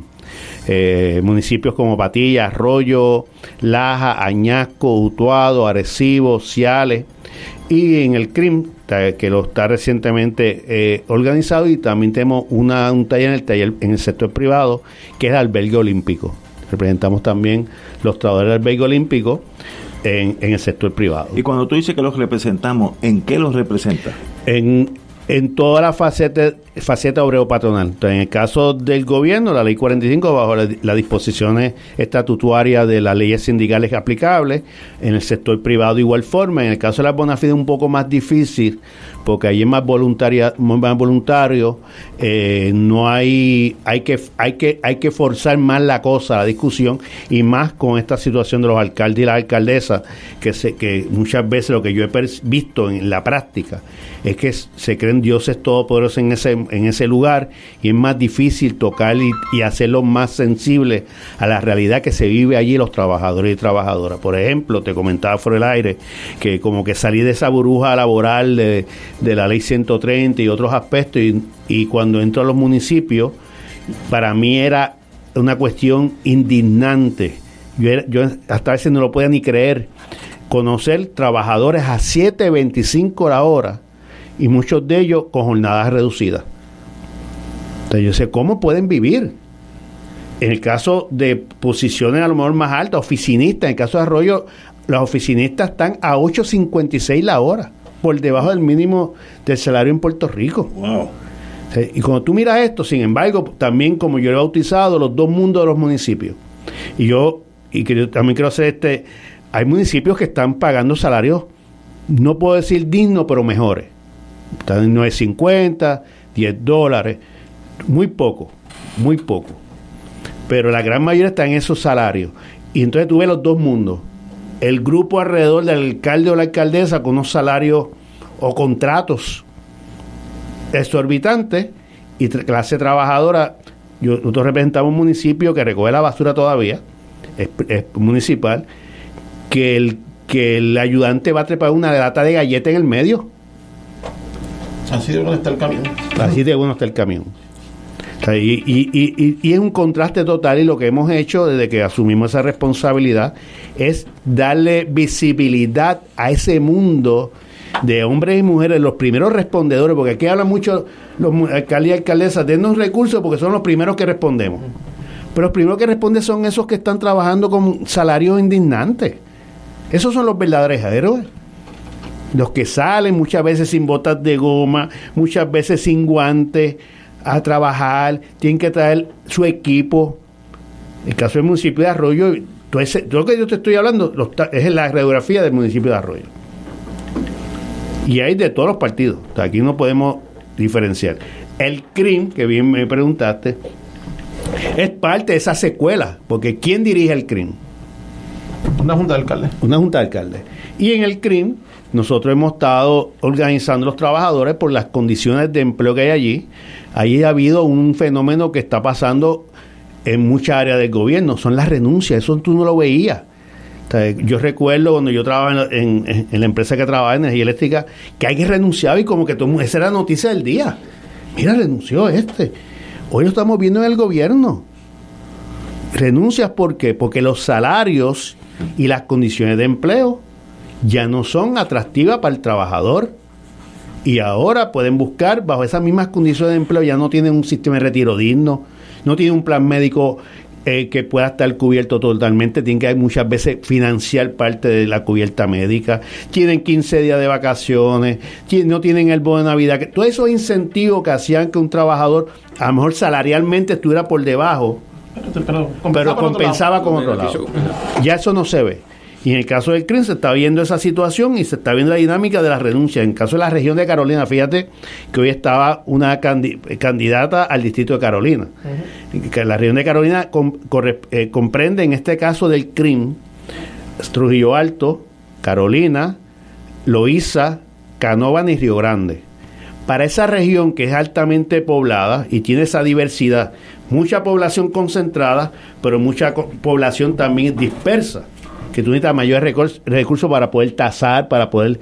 Recuerden que el CRIM es el, el Centro de Recaudación de Impuestos Municipales. Tiene, para que te den una idea, en el área de servicio del contribuyente, de cinco trabajadores que habían, que son los que dan servicio cuando usted va allí, tres renunciaron. Quedando. Quedando. Wow. Tres renunciaron. Caso del área de, de inmuebles, los tasadores, que es la parte, una de las partes importantes. genera? Solamente hay cuatro y uno, y uno, acá- uno va a renunciar, presentó su renuncia para enero del 2024. Te quedan tres. En el área de archivo y cartografía, que es importante también, no hay ninguno. ¿De cuántos había en su momento, si sabes? No tengo el dato, pero al menos había uno que Mínimo renunció. uno, mínimo había uno, había uno que. el área. Sí. Mínimo, exacto, mínimo uno. Área de ajuste y corrección solo cuenta con un empleado ya que y no se ha cubierto. Y la secretaria se, se, se jubilan las dos ahora. Y se jubilan, fíjate usted, ah, pero todo el mundo llegó, se jubilan porque están locas por jubilarse para irse. Si las condiciones de empleo fueran atractivas, pues a lo mejor se quedará un tiempo más. Entonces, Y, esa, y esto que estamos viendo en la región de Carolina es una réplica de muchas regiones del crimen a nivel de Puerto, todo Puerto Rico. Entonces, profesionales cobrando a 8.50 la hora, por debajo de 9 dólares la hora, este, con una, con, con una falta, hay una, el mismo sector privado cuando habló de la tasa contributiva esta de, de, eh, de los inmuebles, de, de los, de los inventarios, de los inventarios, de- decían, decían, pero si el CRIM tiene 200 millones que tiene que recaudar, cierto es, pero si no tiene el personal, no tienes un personal también que se sienta Motivado. motivado. Este, ahora mismo el plan médico acaba de subir, hay que sube el plan médico, tienen que pagar más, pero los salarios siguen los mismos. Y cubre menos sea, estamos viendo una situación. Nosotros hemos organizado a los compañeros allí, le hemos enviado carta a la Asociación de Alcaldes, a la Federación de, de Alcaldes, no hemos tenido respuesta. En esta ocasión, pues estamos yendo a la región para decir a los alcaldes, mire, alcalde y alcaldesa, ¿quién es este problema allí? Vamos a atenderlo. Este, la gerencia del CRIM se ha negado a reconocer a la organización, lamentablemente. ¿Y, y han propuesto cómo sustituir esa, esas vacantes? ¿O cómo Lo- llenarlas? O se congelaron. Lo primero que tienes que mejorar, sin lugar a dudas, son las condiciones de empleo para que tú puedas traer el recurso. Entonces, si tú no, no solamente para traer recursos, es para evitar la hemorragia. Yendo, Para evitar la hemorragia. Y si hay con dinero, este- y es, es que, es que existen los llamados dos mundos. Para los amigos, los hermanos, los primos del alma, pues tiene que haber riquezas también para el que la busca, el que está, en la enca- el que está de a pie, trabaja. El que está de a pie. Yo hoy estuve en una entrevista y yo conozco a Paniagua, el director del CRIM. Por otras cosas, hemos tenido buena comunicación. Yo, estamos aquí disponibles para abrir esa comunicación. Tenemos alternativas, tenemos soluciones, pero lo importante es buscar los recursos para retener a los compañeras y compañeros que hay allí, que se evite la persecución, porque esa es como que eso viene de una cultura de los municipios, los municipios, los que no son del grupo tuyo, los arrinconan, los, los maltratan literalmente. No estoy, estoy diciendo porque ahora lo estoy viendo yo. Antes me lo contaban, ahora yo lo veo. Los arrinconan, no le dan trabajo, no le dan equipo. Pago con fondos públicos. Porque, porque se atrevió a decir, mira, necesito esto. Ayer es mal trabajador mal tra- o mala trabajadora. Y en este caso, eh, vamos, a, vamos a visibilizar este mundo de empleados públicos, trabajadores públicos, como dicen los alcaldes con mucha razón en muchas ocasiones, que son los primeros que responden en los casos de crisis, pero realmente son los más maltratados y los más... Yo te diría, esos servidores públicos que hay ahí, la única razón que pueden permanecer en ese empleo es que aman lo que hacen. Hoy un fat food de comida rápida te, te, te ofrece entre 11 y 12 dólares la hora hasta con un plan médico por ahí. Y un bono de reclutamiento y otras cosas. Entonces, Y ah, que no hay dinero en los... Si no hay dinero en los municipios, eso es relativo. Vamos, vamos a una pausa. Seguimos con el distinguido amigo Jaramillo, no, Figueroa Jaramillo, Ángel Figueroa Amarillo. Y tengo unas preguntitas para él. Vamos a una pausa. Pensionado del gobierno. Con MMM Alianza cuentas con más. Aprovecha los beneficios mejorados, como cero copago en medicamentos de marca, hasta 164 dólares con 90 centavos como reducción a la prima de la parte B y MMM FlexiCard, donde lo que no usas pasa al próximo mes. El plan de tu vida lo decides tú. Camina junto al que siempre lo ha cuidado. MMM. MMM Healthcare LLC es un plan HMO-POS con contrato Medicare. La afiliación en MMM depende de la renovación del contrato. Beneficios varían por cubierta, endoso pagado. Fuego Cruzado está contigo en todo Puerto Rico. Ópera de Puerto Rico presenta El Elixir de Amor, una comedia romántica que embriaga con inolvidables melodías. Un sensacional elenco de cantantes puertorriqueños: Anaís Mejías, Ángel Vargas, Ricardo Lugo, César Méndez y Elizabeth Rodríguez. Orquesta Sinfónica dirigida por Roselín Pavón. Dirección de escena de Gilberto Valenzuela. Única función sábado 18 de noviembre en el Centro de Bellas Artes Luisa Ferré. Boletos en Bellas Artes y Ticket Center.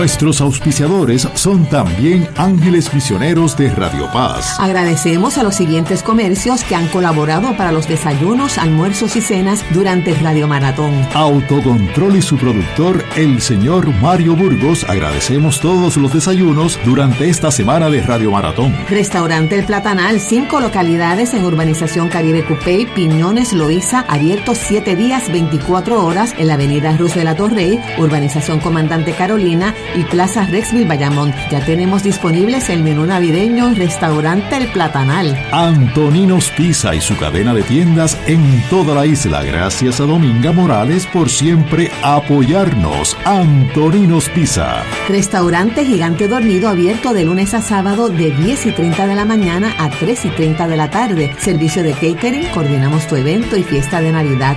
Localizado en la calle 20 W7 Riverview, Bayamón.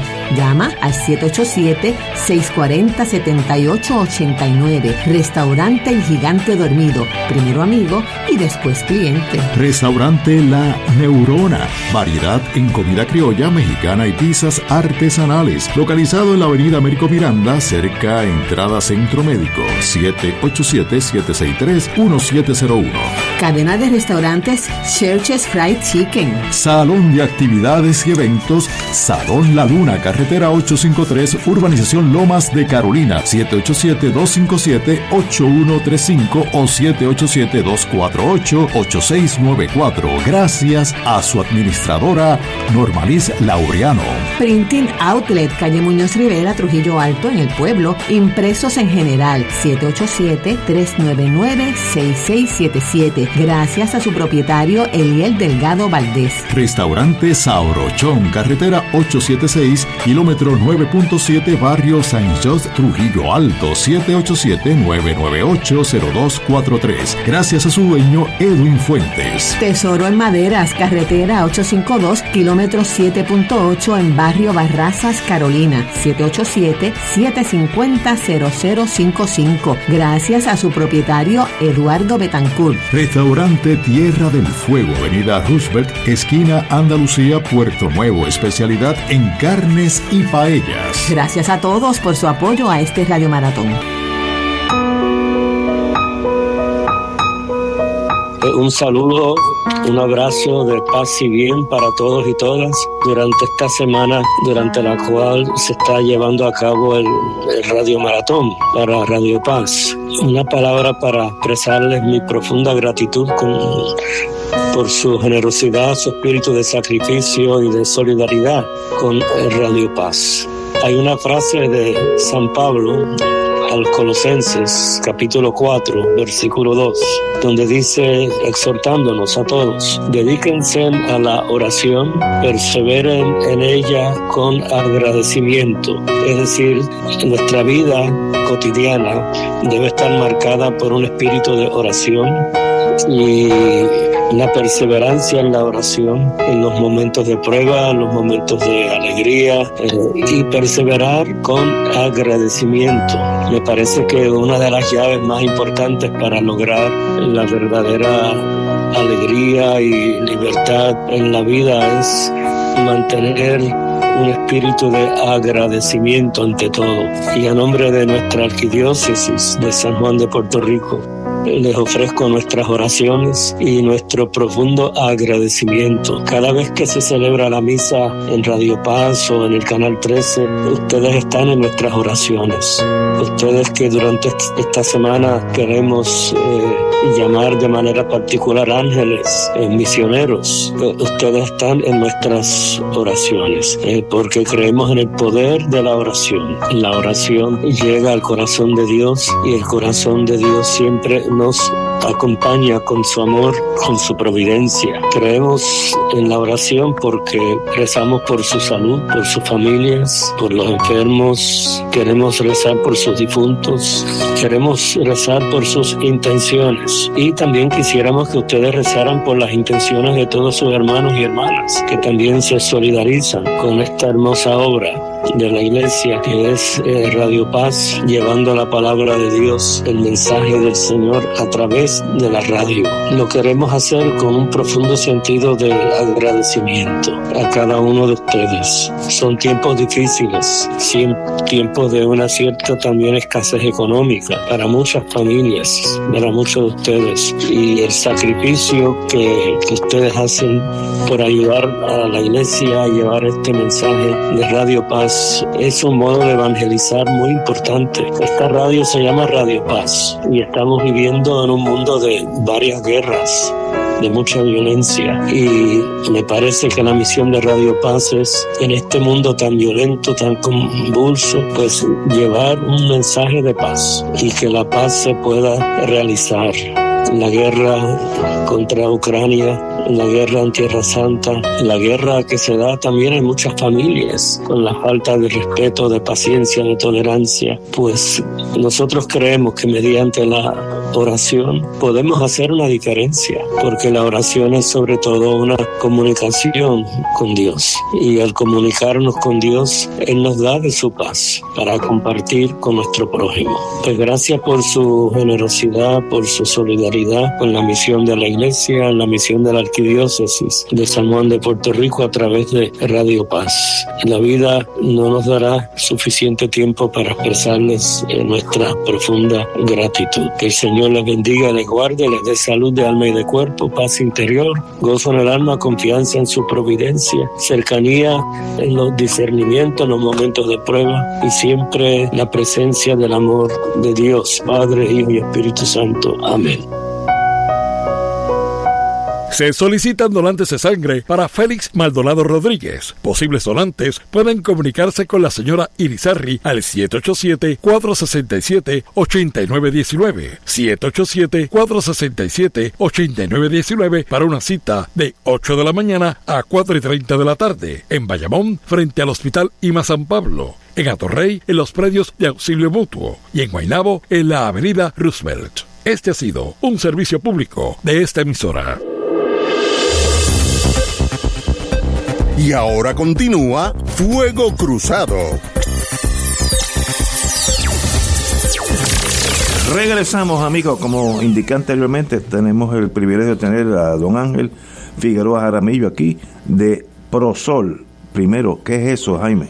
Ángel, perdón. Mira, como, pues Prosol fue un Prosol. proye- como te dije anteriormente, Prosol fue un proyecto que se creó hace 20 años con la intención de, primero, dar una visión clasista, no un sindicato de mercadeo de servicios. Y usted dirá, ¿cómo es eso? Pues no todos, ¿Cómo se- obviamente, lamentablemente es, puede haber sectores sindicales que miran más la cuestión de cuotas que de servicio o miran el problema de un país solamente en las cuatro paredes del taller y no lo miran como un problema colectivo de la sociedad. Pues hay dos visiones distintas. Este, y nosotros dimos esa alternativa donde los propios trabajadores, fuera de las estructuras tradicionales y, y totalitaria que muchas veces se dan en el sindicalismo. Yo creo que amor de salgo de aquí, muchos no voy a dejar de hablar, pero hay que decir las cosas como uno las ve. Participen de forma democrática. Esa, es la- esa ha sido la doctrina de Lutier toda la vida. Y hoy los compañeros que están movilizados en otros lugares lo están viviendo. Me decían, en la Unión antes pasaba esto, antes la Unión, la, la UTIER so- sometía dos veces al año los informes económicos. Y ahora nosotros no vemos ni eso. La constitución de la Unión se publicaba y ahora yo no sé ni dónde yo estoy, dónde está la constitución. Estamos viviendo hoy mismo. Pues, profesor, esa alternativa para que los trabajadores pudieran retomar esa.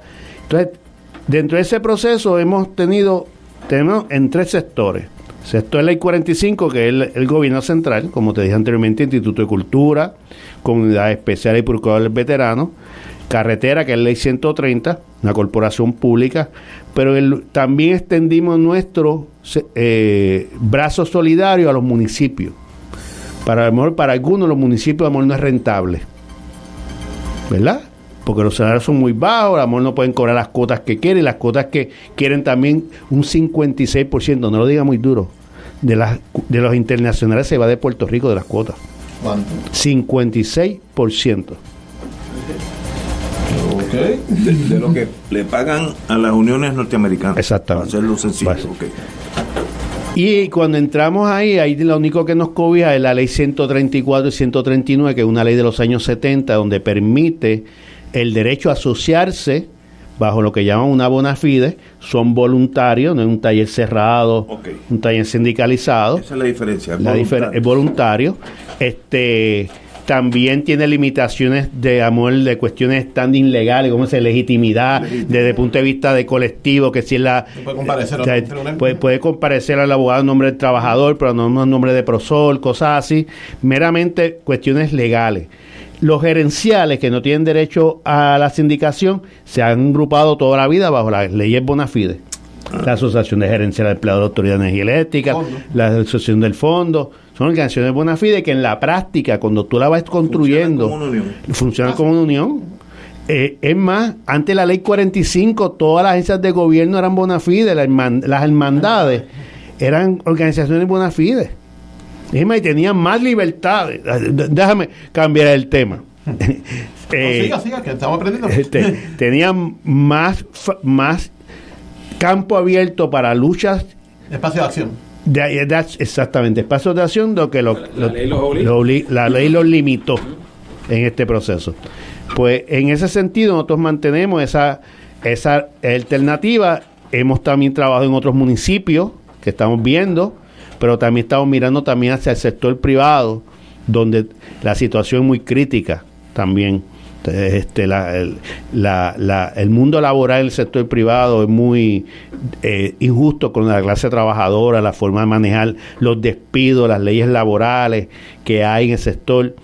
Y en ese sentido hemos ido creciendo y estamos primero fortaleciendo lo que tenemos, ¿verdad? Porque entramos en esa área, fortalecer y entre ese fortalecimiento pues logramos organizar a los trabajadores y trabajadores del CRIM, entre otros talleres que estamos viendo también. Fíjense que por otro lado también hay acercamiento de, diferentes talleres, de inclusive el propio gobierno, para que podamos organizarnos, pero también tenemos unas limitaciones legales que hicieron con toda intención para que los trabajadores y trabajadoras no tuvieran el derecho democrático a escoger quién los representa. Eh, Aprobar una ley en el 2021 prohibiendo la- las elecciones sindicales en el gobierno. ¿Cuál ley fue esa? La ley 9 de, de junio del 2021, que extendía los convenios, la vigencia de los convenios, pero a la misma vez prohibía la- las elecciones, sin- las elecciones sindicales. Y Ángel, eh, volviendo al CRIM, porque el, el, el CRIM es un poco el, el brazo de, bueno, lo dice, es el brazo de ingresos eh, económicos para los municipios. A, mí no me cuadra ese desdén o esa falta de atención de la gerencia del CRIM a la insuficiencia en cuanto a, empleados eh, que tú nos has descrito, con la importancia que tiene para que los municipios eh, puedan, tener sus ingresos, municipios grandes y municipios pequeños, o sea, por- porque En particular los pequeños. y los pequeños porque eh, exacto, este, reciben buena parte de, su- de sus ingresos de ahí. Eh, Eso a mí no me cuadra. Eh, no sé si tú sabes eh, qué pasa en esa junta de gobierno del CRIM, o sea, eh, qué se discute, cómo atienden eh, esa insuficiencia que va que se va a reflejar en la en el potencial de ingresos y de recaudo. Y por tanto de, de, de la, de la economía eh, de los municipios, de, la, cosa económica, ¿no? de, de los ingresos de los municipios. El aparato de recaudos municipales tiene que ser un aparato transparente, justo al contribuyente, pero a su vez también que se recaude lo que en justicia, de forma equitativa, se tenga que recaudar para que los municipios puedan funcionar. Dentro de esa ecuación, hay en el medio unos números, una fórmula de, de, eh, eh, para los que son matemáticos, que son vitales en esa fórmula, que son los trabajadores los trabajadores que conocen el trabajo, los que salen a la calle. Y en eso tenemos que romper algo importante, que, que yo sé que va a decir esto, que es la cuestión partidista y politiquera que, que se muchas veces se ven en los municipios. Y yo estoy diciendo esto con mucho respeto a los alcaldes, pero la realidad objetiva, por más que queramos tapar, donde está el mayor discusión de política partidista son los municipios. Correcto. Entonces, eso se está llevando a un centro que es como si fuera Hacienda a nivel municipal y lo que está haciendo es afectando el funcionamiento y afectando a los propios alcaldes y alcaldesas.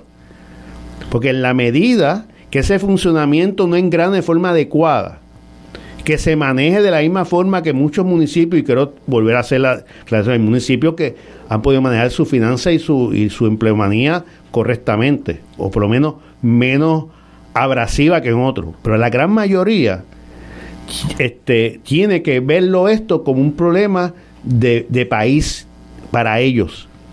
Fíjate lo que yo dije ahorita, el sector privado cuando habló sobre el, el impuesto a la, a- a la propiedad, el inventario, decía, pero si el CRIM tiene 200 millones que los cobre. Cierto es. Pero, a- ¿Con qué lo va a cobrar? pero ahí es que tú ves cómo hay una una dejadez, por decirlo así. Yo creo que lo mejor que uno puede suceder en estos procesos es que se abran las líneas de comunicación con la alta gerencia del CRIM para entonces encaminar lo que todo el mundo quiere, todo el mundo que quiere. Primero, llegar a un trabajo y trabajar con, con tranquilidad y feliz. Que, que si lo eres, eres más productivo. Es a- el, el- el que gana es el patrono. Que si tú te, tú te levantes y nada más pienses, tengo que ir para allá para encontrarme con esto y con lo otro, y ya tú vas. Con mala cara. Lo segundo es poder tener salarios competitivos de verdad, no competitivos por la- usar la palabra de, de competitivo, con el mercado para poder retener y tra- atraer el personal. Y, e- y, y, de, y salario competitivo y equitativo para todo el mundo, no para un grupo y para otros no. Y lo tercero es, entonces, hacer un plan. No estoy diciendo que uno vaya después de otro, pueden correr las tres cosas paralelas. Hacer un plan que escuche a los trabajadores y trabajadoras a ver qué ideas te puede traer para mejorar la eficiencia, los recaudos, las tasaciones, porque las hay, créale que las hay. Cuando, ustedes saben que yo nunca, yo aprendí algo, algo, algo de un compañero muy querido, como Ricardo Santos, que uno, yo nunca digo nada de gratis. Muy bien. Eh, Cuando digo lo hay. Y entonces, si la alta gerencia, que vuelvo, dije hoy que el señor Paniagua, el licenciado Paniagua, que tengo comunicación con él, estamos a la disposición, tiene mi teléfono para llamarlo. Todavía re- se resiste que haya una organización allí. Porque mira qué interesante, no quiere reconocer a, a Prosolutier, pero antes estaba la hermandad de empleados del CRIM. O sea que, pero los alcaldes tienen que hacer lo propio porque son los, mayo- los perjudicados directamente, los alcaldes y alcaldesas. Primera gestión que hicimos, enviamos una carta a la Federación de Alcaldes y la Asociación de Alcaldes. La asociación en nada ha contestado. Nada. La federación nos mandó una carta indicando la estructura administrativa que tiene el CRIM, que vayamos allá. Nosotros conocemos la estructura administrativa que tiene el CRIM. Lo que queremos es que ustedes como beneficiario o perjudicado de forma directa, sin intermediarios, sin que le cuenten intermediarios, escuche la que nosotros le podemos traer y lo pueda validar, lo pueda corroborar, lo pueda comparar. No tuvimos resultados hasta ahora. Pues entonces, ¿qué hicimos? Cuando vimos la radiografía de Carolina, que está en una picada mayor que las demás regiones, entonces diciendo las demás regiones no tengan el mismo problema, pero acá hay una picada mucho más avanzada, Pues entonces le escribimos a los alcaldes directamente. Una carta que salió en el día de antier. Alcalde de Trujillo Alto, el alcalde de Carolina, la alcaldesa Eloísa, la alcaldesa de Canova y el alcalde de Río Grande. Esperamos respuesta. ¿Verdad? Que, que se interesen en las preocupaciones, porque es lo mínimo que pueda que, que escuche y que se pueda atender. Lo que está pasando ahí, que vuelvo y repito, como dije anteriormente, se está replicando en otras regiones, pero donde la picada es mucho más avanzada. Es en, y que esto también abre la posibilidad, en la medida que la oficina de Carolina tenga menos trabajadores y trabajadores para dar servicio, que viene un gran creador ingenuo, dice, este, ingenio. Pues vamos a unir con la de Carolina con San Juan, porque así tenemos más. No tenemos más, tenemos los mismos. Pues, porque cuando tú sumes la- el espacio geo- geográfico. Tienes menos gente.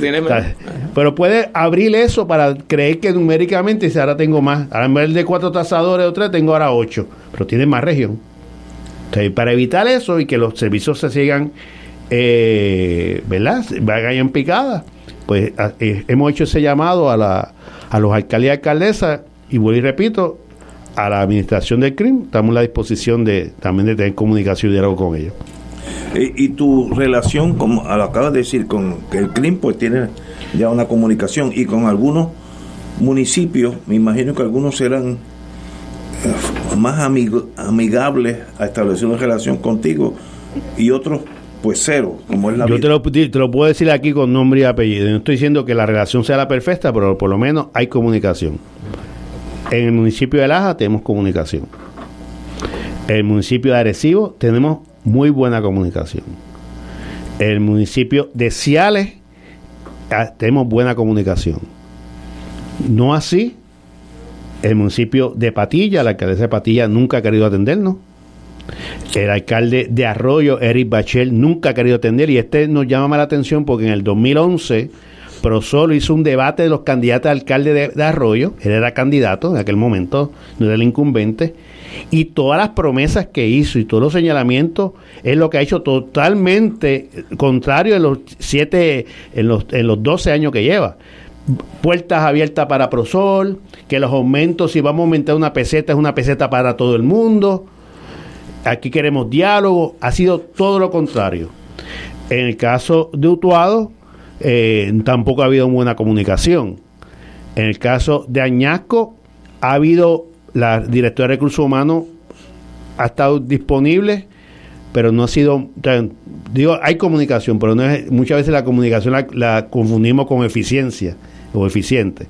Pero hay municipios, y repito, lo que es Arroyo, Patilla, Utuado, es cero.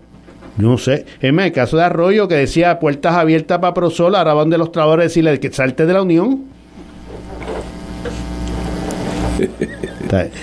Y es, es- obviamente, eso era cuando era candidato, Ignacio. Cuando era candidato, olvídate de eso, había que decir. Historias que se repiten. es que el mundo es, eh, se repite los, los ciclos. Ah, y déjame otro caso, en que no, estamos representándolos todavía, estamos ayudando en un caso, en el caso de Sidra. El caso de Sidra, ustedes sabrán que cuando la Coca-Cola cerró, allí hubo una cantidad de despidos exorbitantes. Gigantesca. sí. Pesi, Pesi, Pesi, Pesi, Pesi, perdón. Y votaron un montón de gente, ciertamente. Sin embargo, votaron gente de 21, 22, 28, 29 años de servicio, dejando gente de menos antigüedad. Que eso viola la ley. Y, el, y el, el alcalde que está ahora había dicho en la campaña que eso había que arreglarlo, que había que ser justo. Le enviamos una comunicación hace unas dos o tres semanas. Vamos a ver si tenemos respuesta. Y él tiene un problema ahí porque por ahí se rumora que va a tener primaria con un, con un con uno que dicen por allá que es muy fuerte, va a ser muy fuerte, el del Partido Popular, el, El comisionado. el jefe de la Policía Municipal de San Juan. de San Juan. Parece que esa primaria se va a dar. sí. Sí, le, le he escuchado fuertemente. Entonces, nuestro interés, y siempre he hecho en mis comunicaciones con los alcaldes, es abrir la, la línea de comunicación, ver dónde podemos coincidir, donde no coincidamos, eso no significa que el diálogo se, ro- se, se rompa, para que los trabajadores puedan sentirse cómodos. ¿Y, y en qué Prosol puede ayudar a un municipio en específico? En, en- Ese- ahora, no voy a decir excelente pregunta porque eso dicen los políticos cuando hacen la pregunta. Los candidatos. Los candidatos. Cuando están en la campaña. Mira, nosotros tenemos la experiencia ya organizativa de poder ayudar en los sistemas de salud y seguridad, por ejemplo. Salud y seguridad. En la pandemia nosotros pudimos ayudar mucho en muchos municipios de establecer mecanismos de la pandemia que pueda garantizar la salud de los trabajadores. Podemos ayudar en los planes de clasificación y retribución que, por cierto, es mandato de ley del Código Municipal del 2020 y ningún municipio Increíble eso. lo, lo ha, lo ha hecho. El plan de clasificación de retribución de los municipios. En la situación de, de los trabajadores de poder mantener un diálogo entre compañeros. Muchas veces en los municipios, por la cuestión de los partidistas, hay muchos grupos, por decirlo así. Yo en eso siempre me he dicho, aquí yo vengo a agregar lo laboral. Y he puesto muchas veces en- no en cintura, sino le he dado la información correcta a compañeros que a lo mejor lo ven de otro punto de vista. Entonces, hemos sido un facilitador, no, no un facilitador desde afuera para que otros hagan negocio, como muchas veces usan, usan al gobierno. No que el gobierno se convierta en facilitador y, y mero observador, no, no. Somos facilitadores, pero facilitadores activos en el proceso de representación y, y también buscar alternativas, Ignacio. Nosotros hemos llevado casos porque un alcalde, una alcaldesa, por ejemplo, eh, discriminó políticamente, se lleva el caso y nosotros hemos abierto el diálogo con la nueva incumbente para buscar un acuerdo de transacción que beneficie a todas las partes. Y hemos logrado eso. En el caso de Ciales, te tengo que decir que se ha logrado eso. Ante el incumbente anterior y tu- tomó unas decisiones, hay casos en, en diferentes foros administrativos judiciales que la Unión está llevando y hemos, hemos insistido en abrir ese diálogo, la reducción de jornada. Esto, ha- esto en un momento dado fue una epidemia. Los alcaldes se vieron sin fondo y lo más fácil. Es bajar. Y por encima de las ordenanzas municipales que dice que el último que tú tocas es la jornada de trabajo. Tiene que hacer un montón de ajustes antes de llegar ante la jornada. No, empezaban por la. Parece, parece que vieron el papel al revés. Empezaron de abajo hacia arriba. Esto- buscar al- alternativas. Fíjate que la, en el caso de Patilla y Arroyo, que yo los atiendo más directamente, eso ha sido también buscar alternativas, buscar un diálogo para buscar una solución que las partes puedan salir satisfactorias y no se esté gastando tanto y tanto dinero en abogados externos privados que cobran una, una porrucha en lugar de buscar un diálogo y llegar a acuerdo. Señores, tenemos que dejarnos. Este Ángel, un privilegio de haberte tenido aquí. La verdad es que tú siempre estás vivo por dentro, como dicen en, en latín, así que usted tiene el espíritu vivo y eres muy importante en el movimiento obrero toda una vida. Así que no cambies, siga así y sabes que tienes aquí unos amigos en Fuego Cruzado. Gracias por la invitación y estaremos más adelante. Si Dios quiere. Señores, tenemos que irnos, así que será hasta mañana viernes. A la próxima semana, en el caso de nosotros. No creo, porque el jueves que viene es el pago.